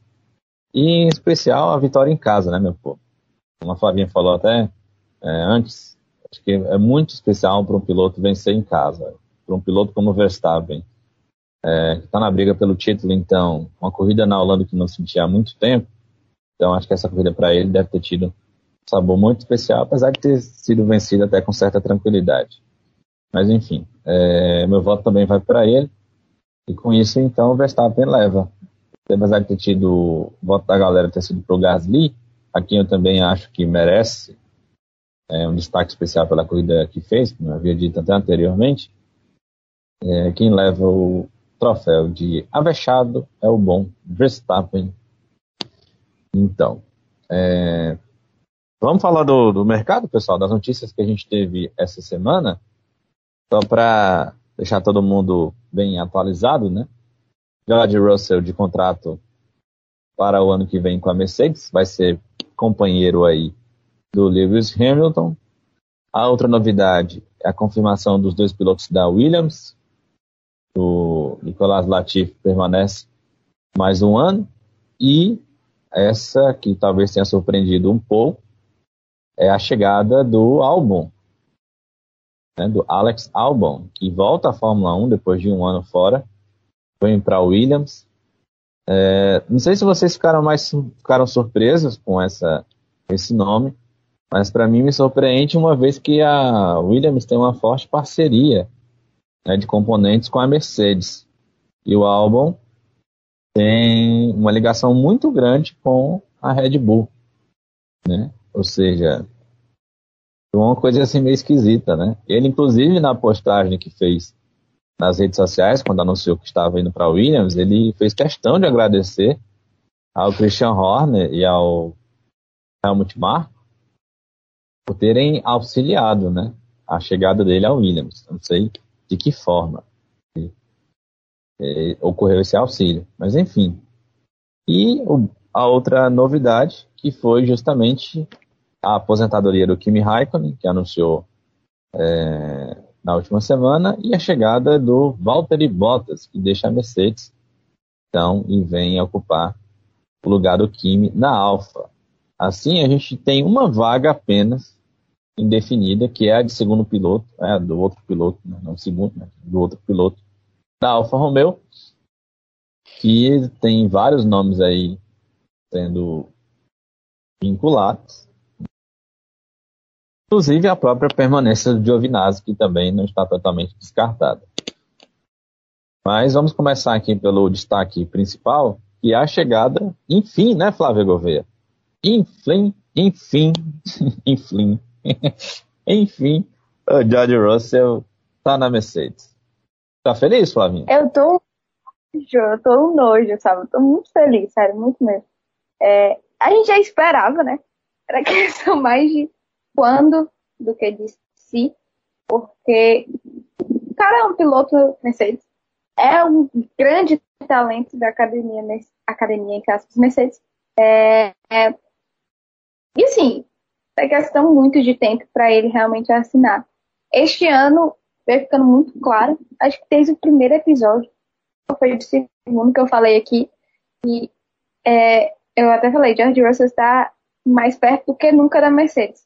É, era o ano meio que decisivo, assim, para o Bottas, a questão do, do ficar ou não.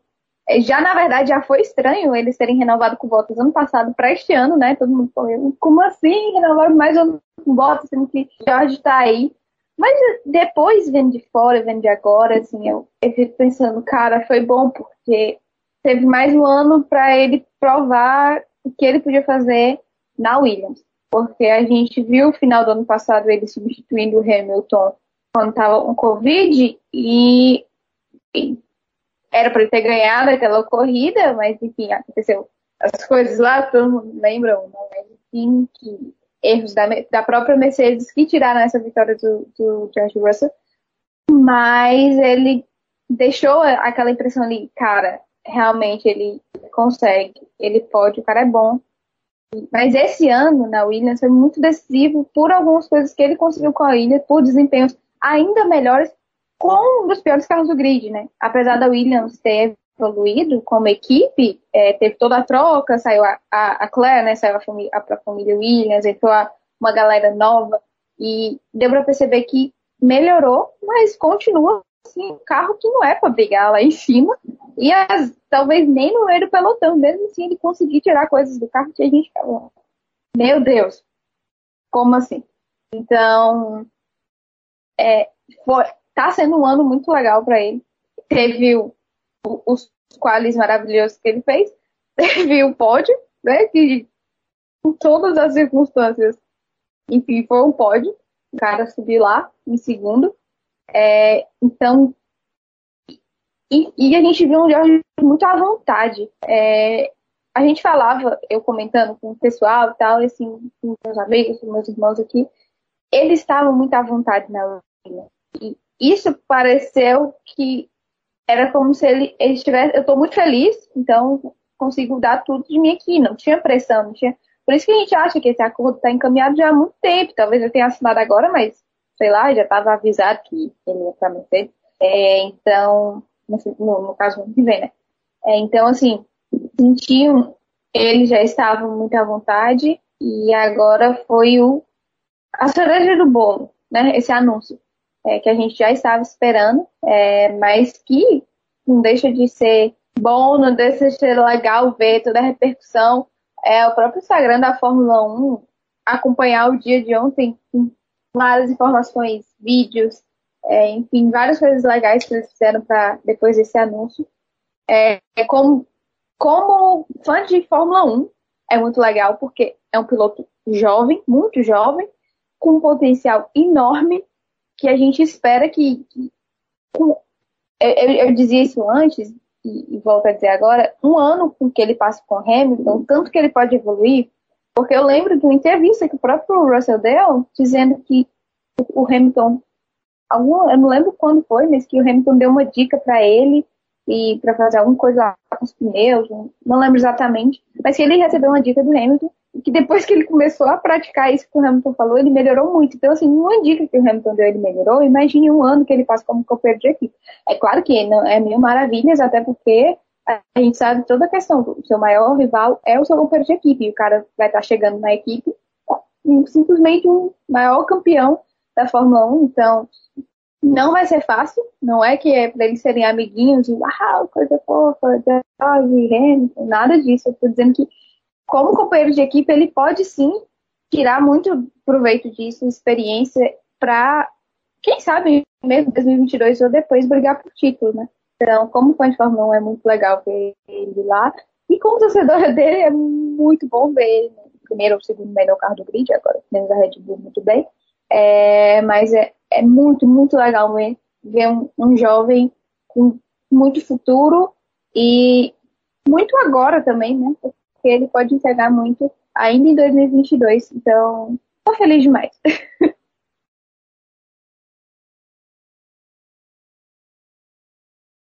Ah, fora isso, fora o, o Russell, Flavinha, o que, que você acha dessas essa formatação aí do mercado, com essas novidades da semana, chegada do Albon na Williams, do Bottas na Alfa.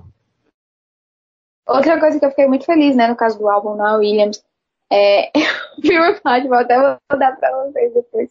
O pessoal fez uma montagem do George apresentando o PowerPoint, dizendo por que álbum deve me substituir na Williams. galera dizendo que ele fez a apresentação antes de sair.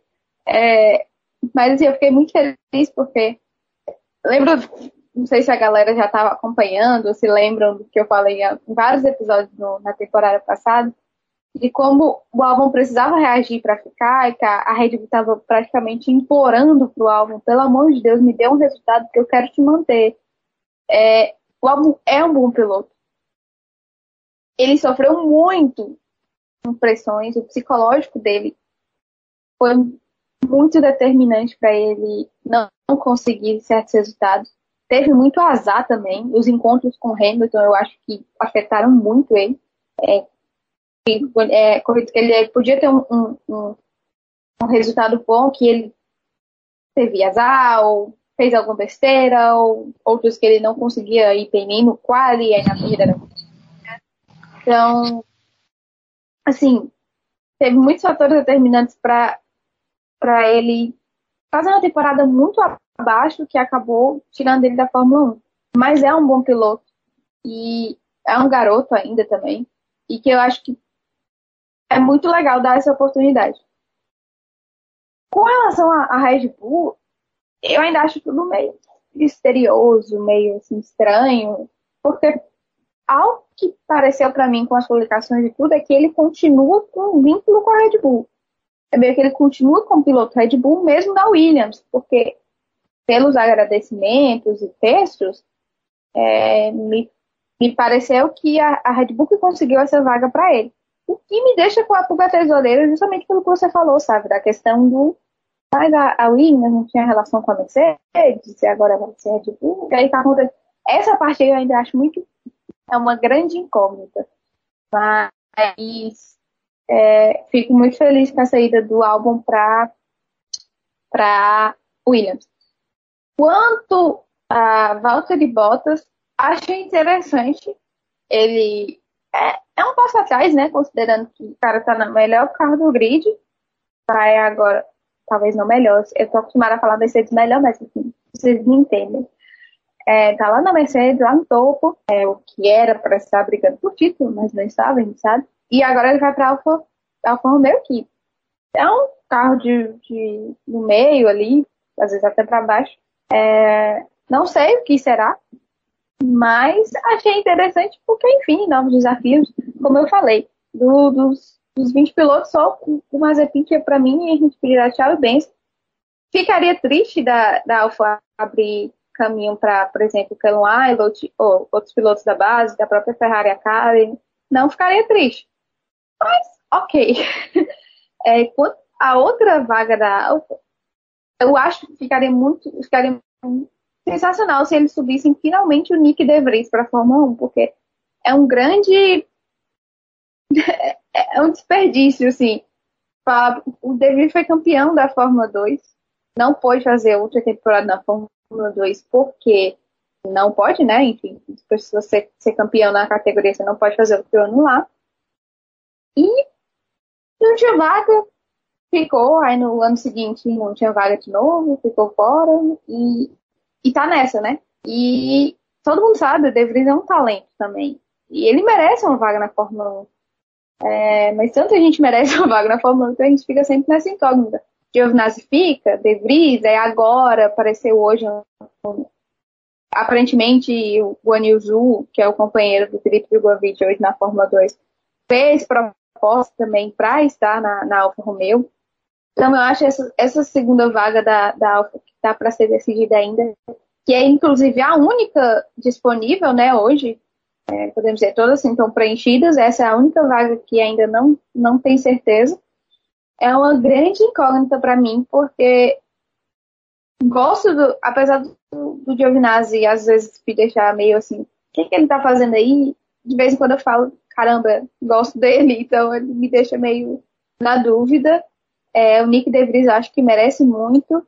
E, mas tem o, o Ju aí, vindo, que tem a, a Alpine, né? Ele é da Academia Alpine, que também está querendo subir, mas que já confirmou com o Alonso, então na, na própria equipe deles não tem espaço. Então, para onde iremos subir o Ju, sendo que ele também já está assinando a três, a três temporadas na Fórmula 2, está brigando por título agora, e se for campeão, vai para onde? Então, N questões que a gente vai ter que ficar de olho aí nessa, nessa última vaga da Alfa, que eu acho que não vai ser tão simples resolver essa situação aí, não.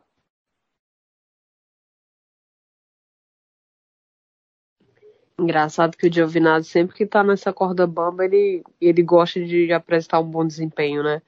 O Giovinazzi foi ótimo na classificação. Eu fiquei encantada.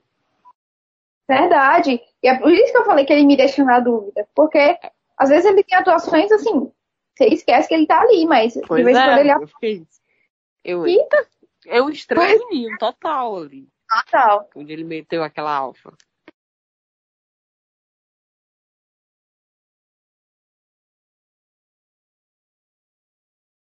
Para você, Sibeli, movimentação no mercado, como é que você está acompanhando aí a chegada do Russell, a ida do, do álbum para Williams, especialmente aí, eu acho que, claro que você vai se dedicar na sua análise a um tempo maior, que é a chegada do Bottas na Alfa Romeo.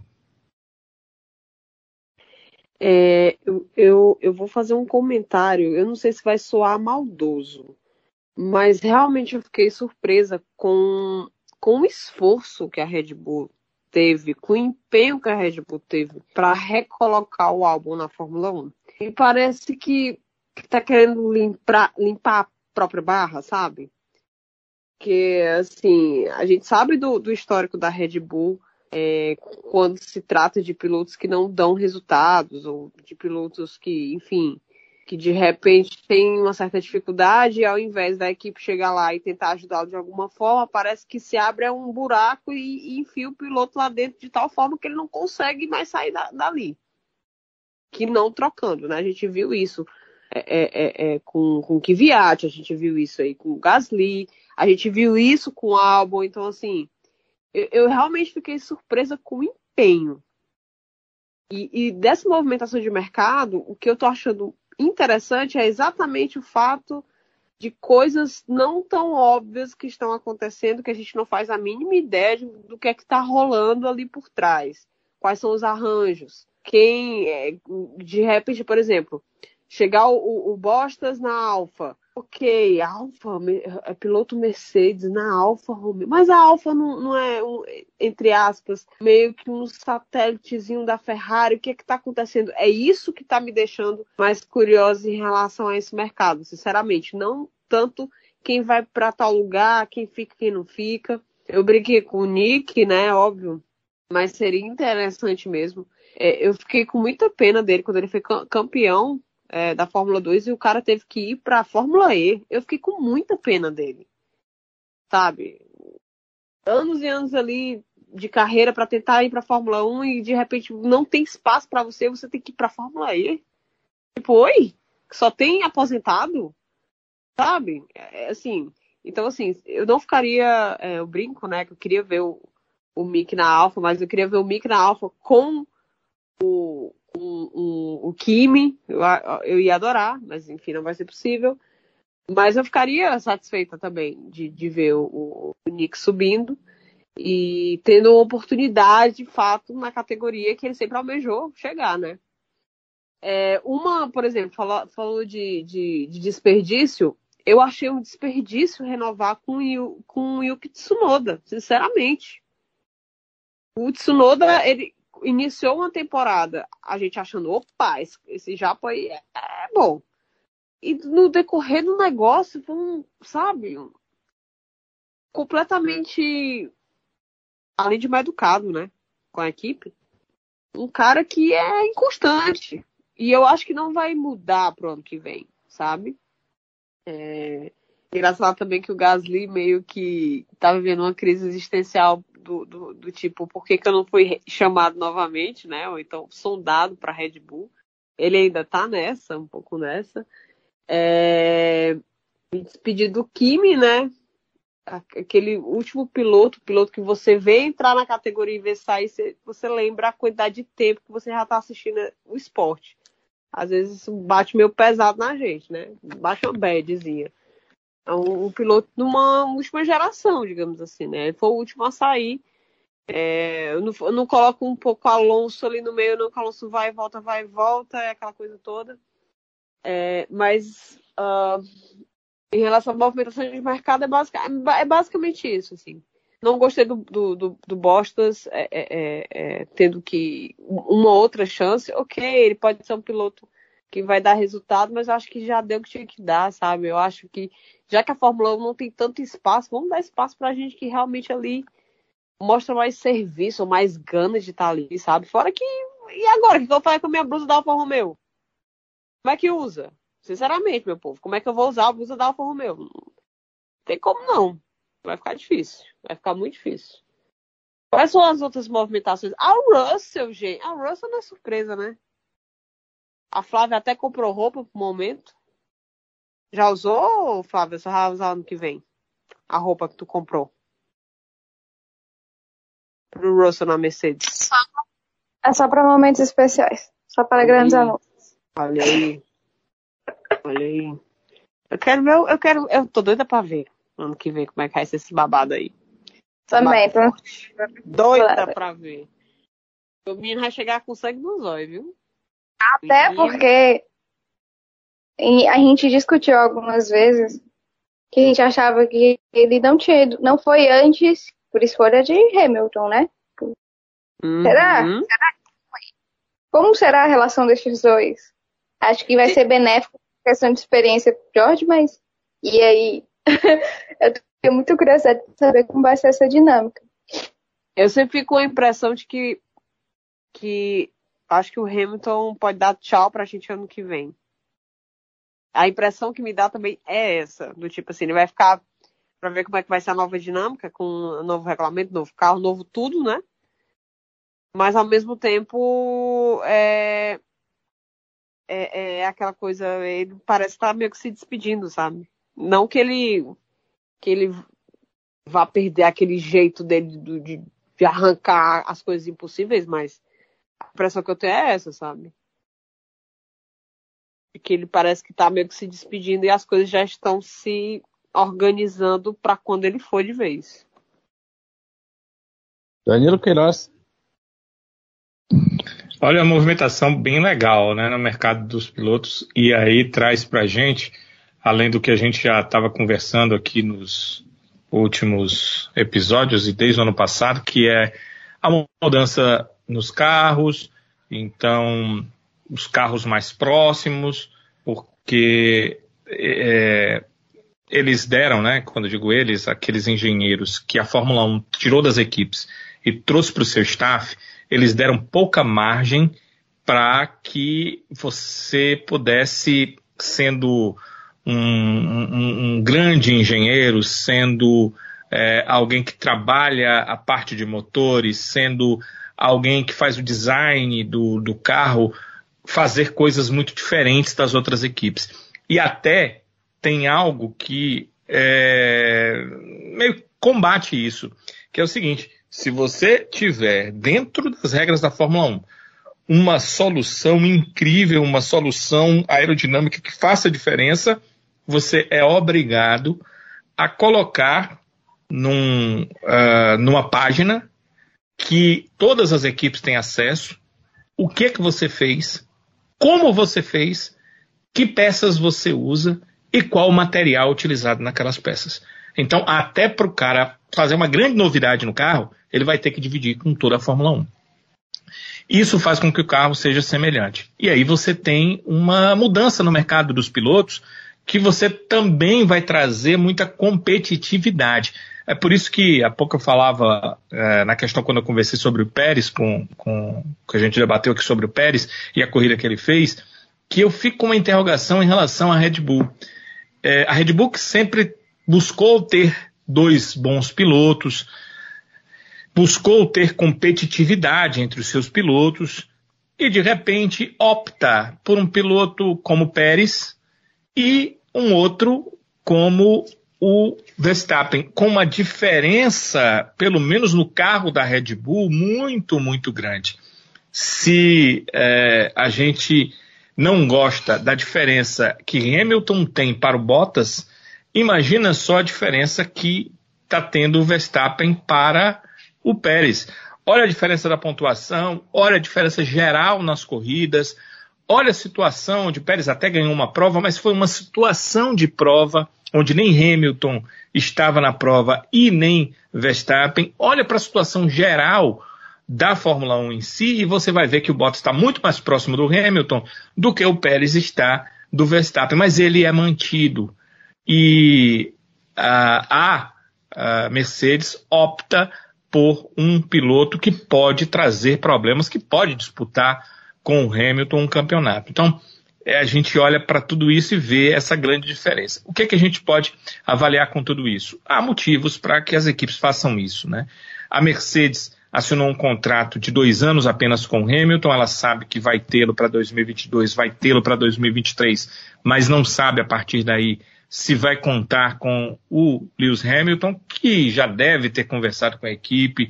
Esse último contrato certamente foi apenas de dois anos, porque o Hamilton já deve ter dito para a equipe que vai avaliar nesses próximos dois anos se renova ou se vai se despedir da Fórmula 1, então ela tem que preparar um outro piloto olha para a principal rival que ela tem hoje e tem na Red Bull um Max Verstappen que está preparadíssimo para ser campeão.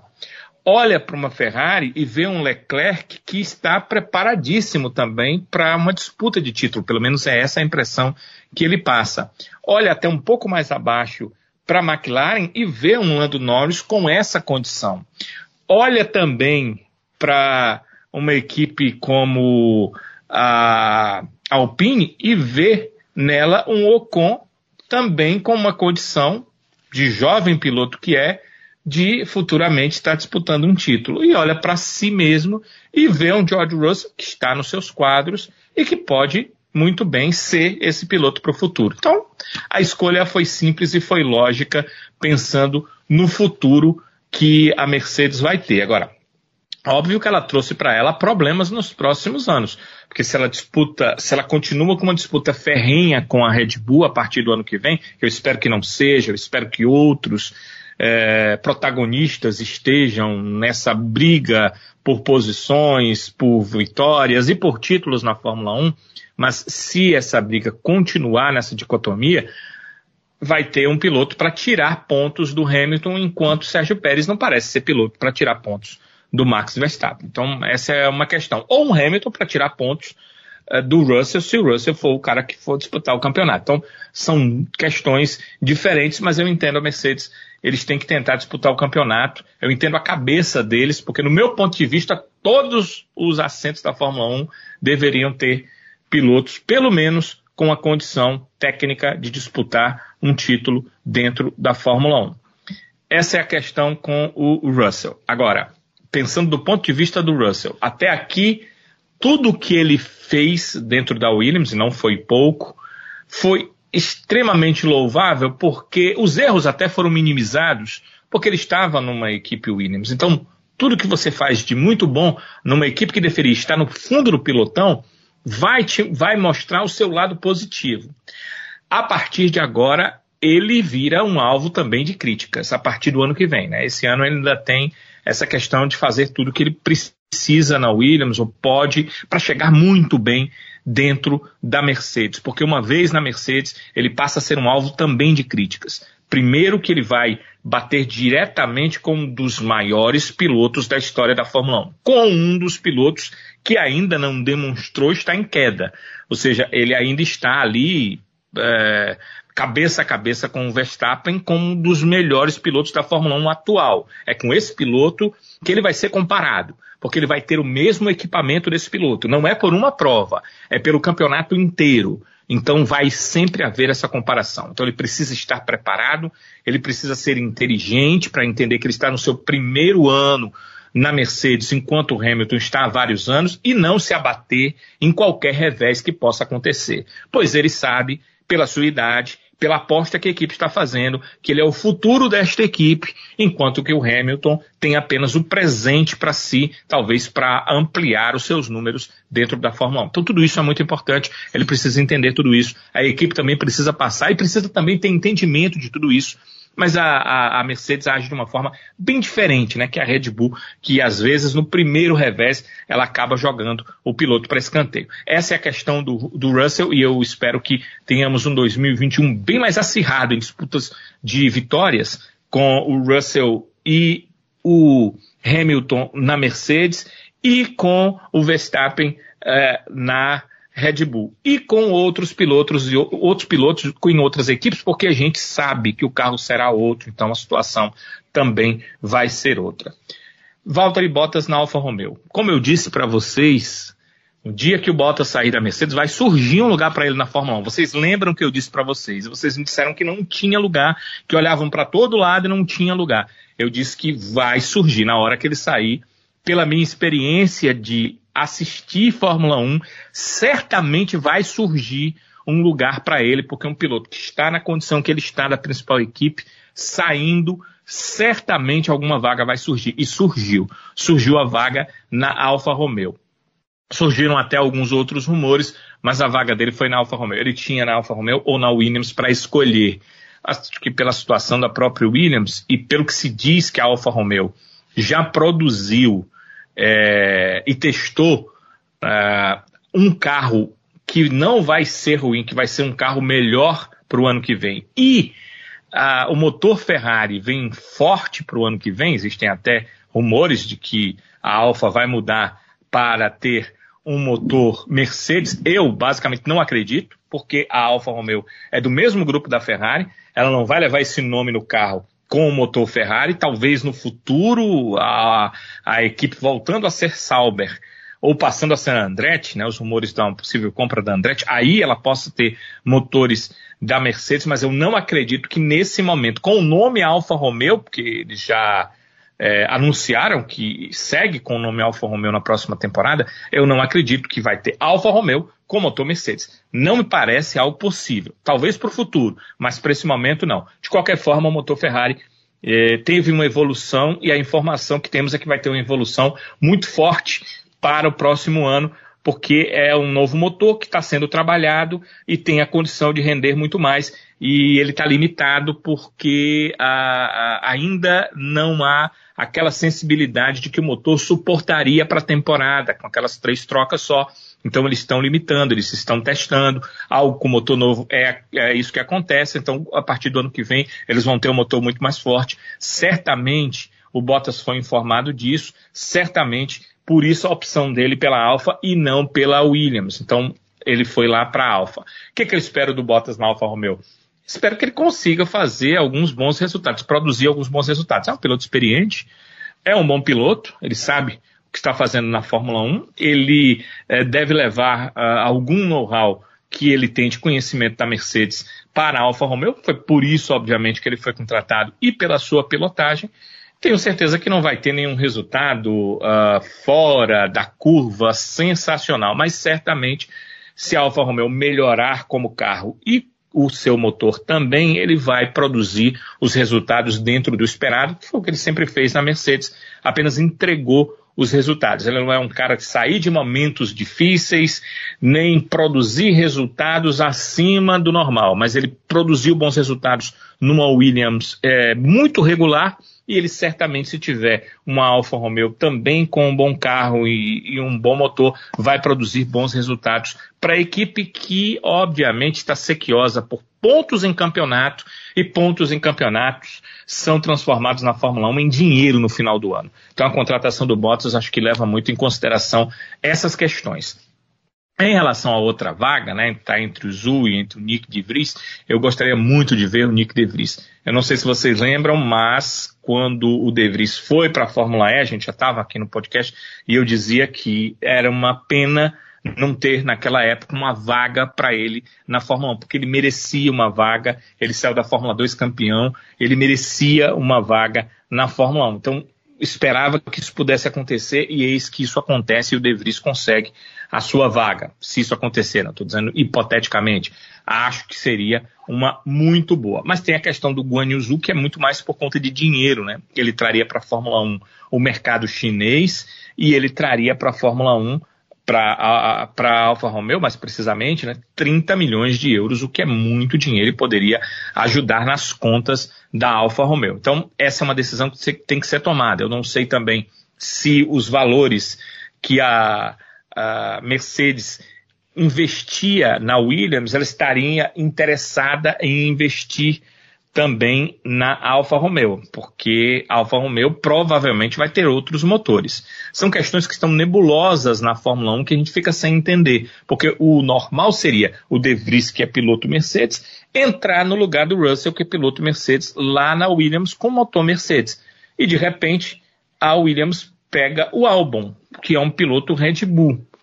É uma coisa muito assim de interrogação que a gente tem que levantar. O que está acontecendo e se haverá mudança ainda de motores na Williams ou na Alfa Romeo para a temporada 2022. Analisando os pilotos, para a Alfa seria melhor ter o De Vries. Em relação ao Williams, uma pena manter o Latifi, porque assim, eu não vejo como o Latifi vai melhorar, ele até produziu bons resultados, com a Williams melhorando muito o carro nas últimas provas, mas eu não vejo como ele vai melhorar a ponto de levar a Williams para os pontos que ela precisa, assim como eu falei da Alfa Romeo, que vão se transformar em dinheiro no final da próxima temporada. Talvez o investimento num outro piloto fosse melhor. Ou talvez o que a Williams diz, não precisamos mais de dinheiro de piloto, seja uma falácia, né? Porque o Latifi leva muito dinheiro do seu pai, bilionário canadense, lá para a equipe. Eu, eu, eu, eu, acredito que tenha alguma coisa a ver com isso, a sua manutenção, porque há bons pilotos na Fórmula 2 esperando ali por uma oportunidade, além de ter um Huckenberg que poderia chegar lá e acho que dar um pouco mais de produtividade em relação a pontos para a equipe. Então, fica essa interrogação sem eu ter certeza do que, que pode acontecer. Quanto ao Alex Albon, aí já dá para entender um piloto que teve uma experiência, é um caso parecido com o do Bottas, embora entre Albon e Bottas o, Bottas, o Albon esteja bem abaixo em relação à produtividade e talvez é, em relação à idade seja uma aposta melhor, porque é um piloto mais novo, pode levar um pouco de know-how, pode levar algo de produtivo para a equipe. E espero que ele tenha aprendido a ser mais regular, o álbum muito irregular, por isso que ele não teve o seu lugar garantido na, na, na, nem mesmo na Toro Rosso, mas na Red Bull a princípio, porque é um piloto de extrema irregularidade. É um piloto bom naquele roda-roda da briga por ultrapassagem, mas um piloto sem consistência para manter boas posições na Fórmula 1. Então, por isso ele também não conseguiu manter sua posição. Então, é basicamente essa avaliação que eu faço, e de qualquer forma entendo que com o Russell na Mercedes, a gente vai ter a certeza de que teremos mais um piloto brigando por vitórias na Fórmula 1 em 2022, desde que a Mercedes tenha um bom carro em 2022. É bom a gente lembrar, né? Vai começar tudo do zero. não vou acreditar aqui que a Mercedes vai trocar de lugar com a Haas e vai para o fundo do pilotão. Mas a, a briga por uh, vitórias e bons resultados espero, espero que seja bem mais apertada no ano que vem com os novos carros e agora sabendo também dessa mudança toda no mercado de pilotos.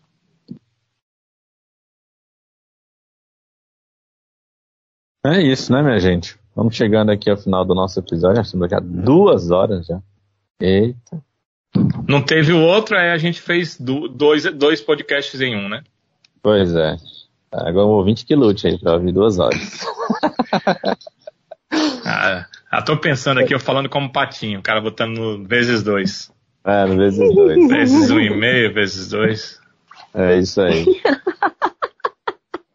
Como, como é que seria a Flavinha vezes dois, hein, Sibeli? Qualquer você.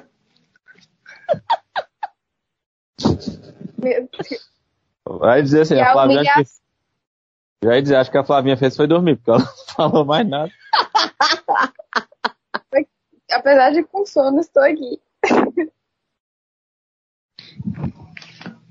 Ai, ai. É isso, né, meu povo? Vamos nos despedindo por aqui.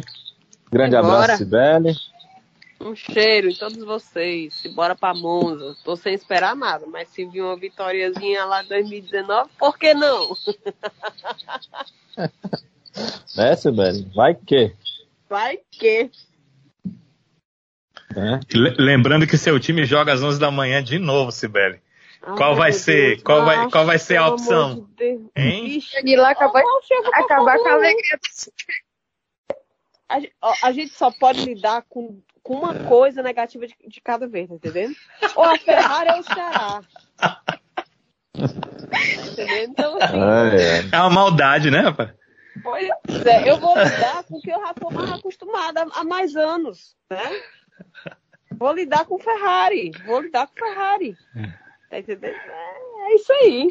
Bora pra frente. Pô, Danilo, é 11 horas, é? Vixe. E é com o Grêmio, vixe. E ainda é com o Thiago Nudes, vixe, Maria. Ô, meu pai, me proteja, Senhor. Nunca pedi nada. Nunca pedi nada. Oi, Deus, céu de novo.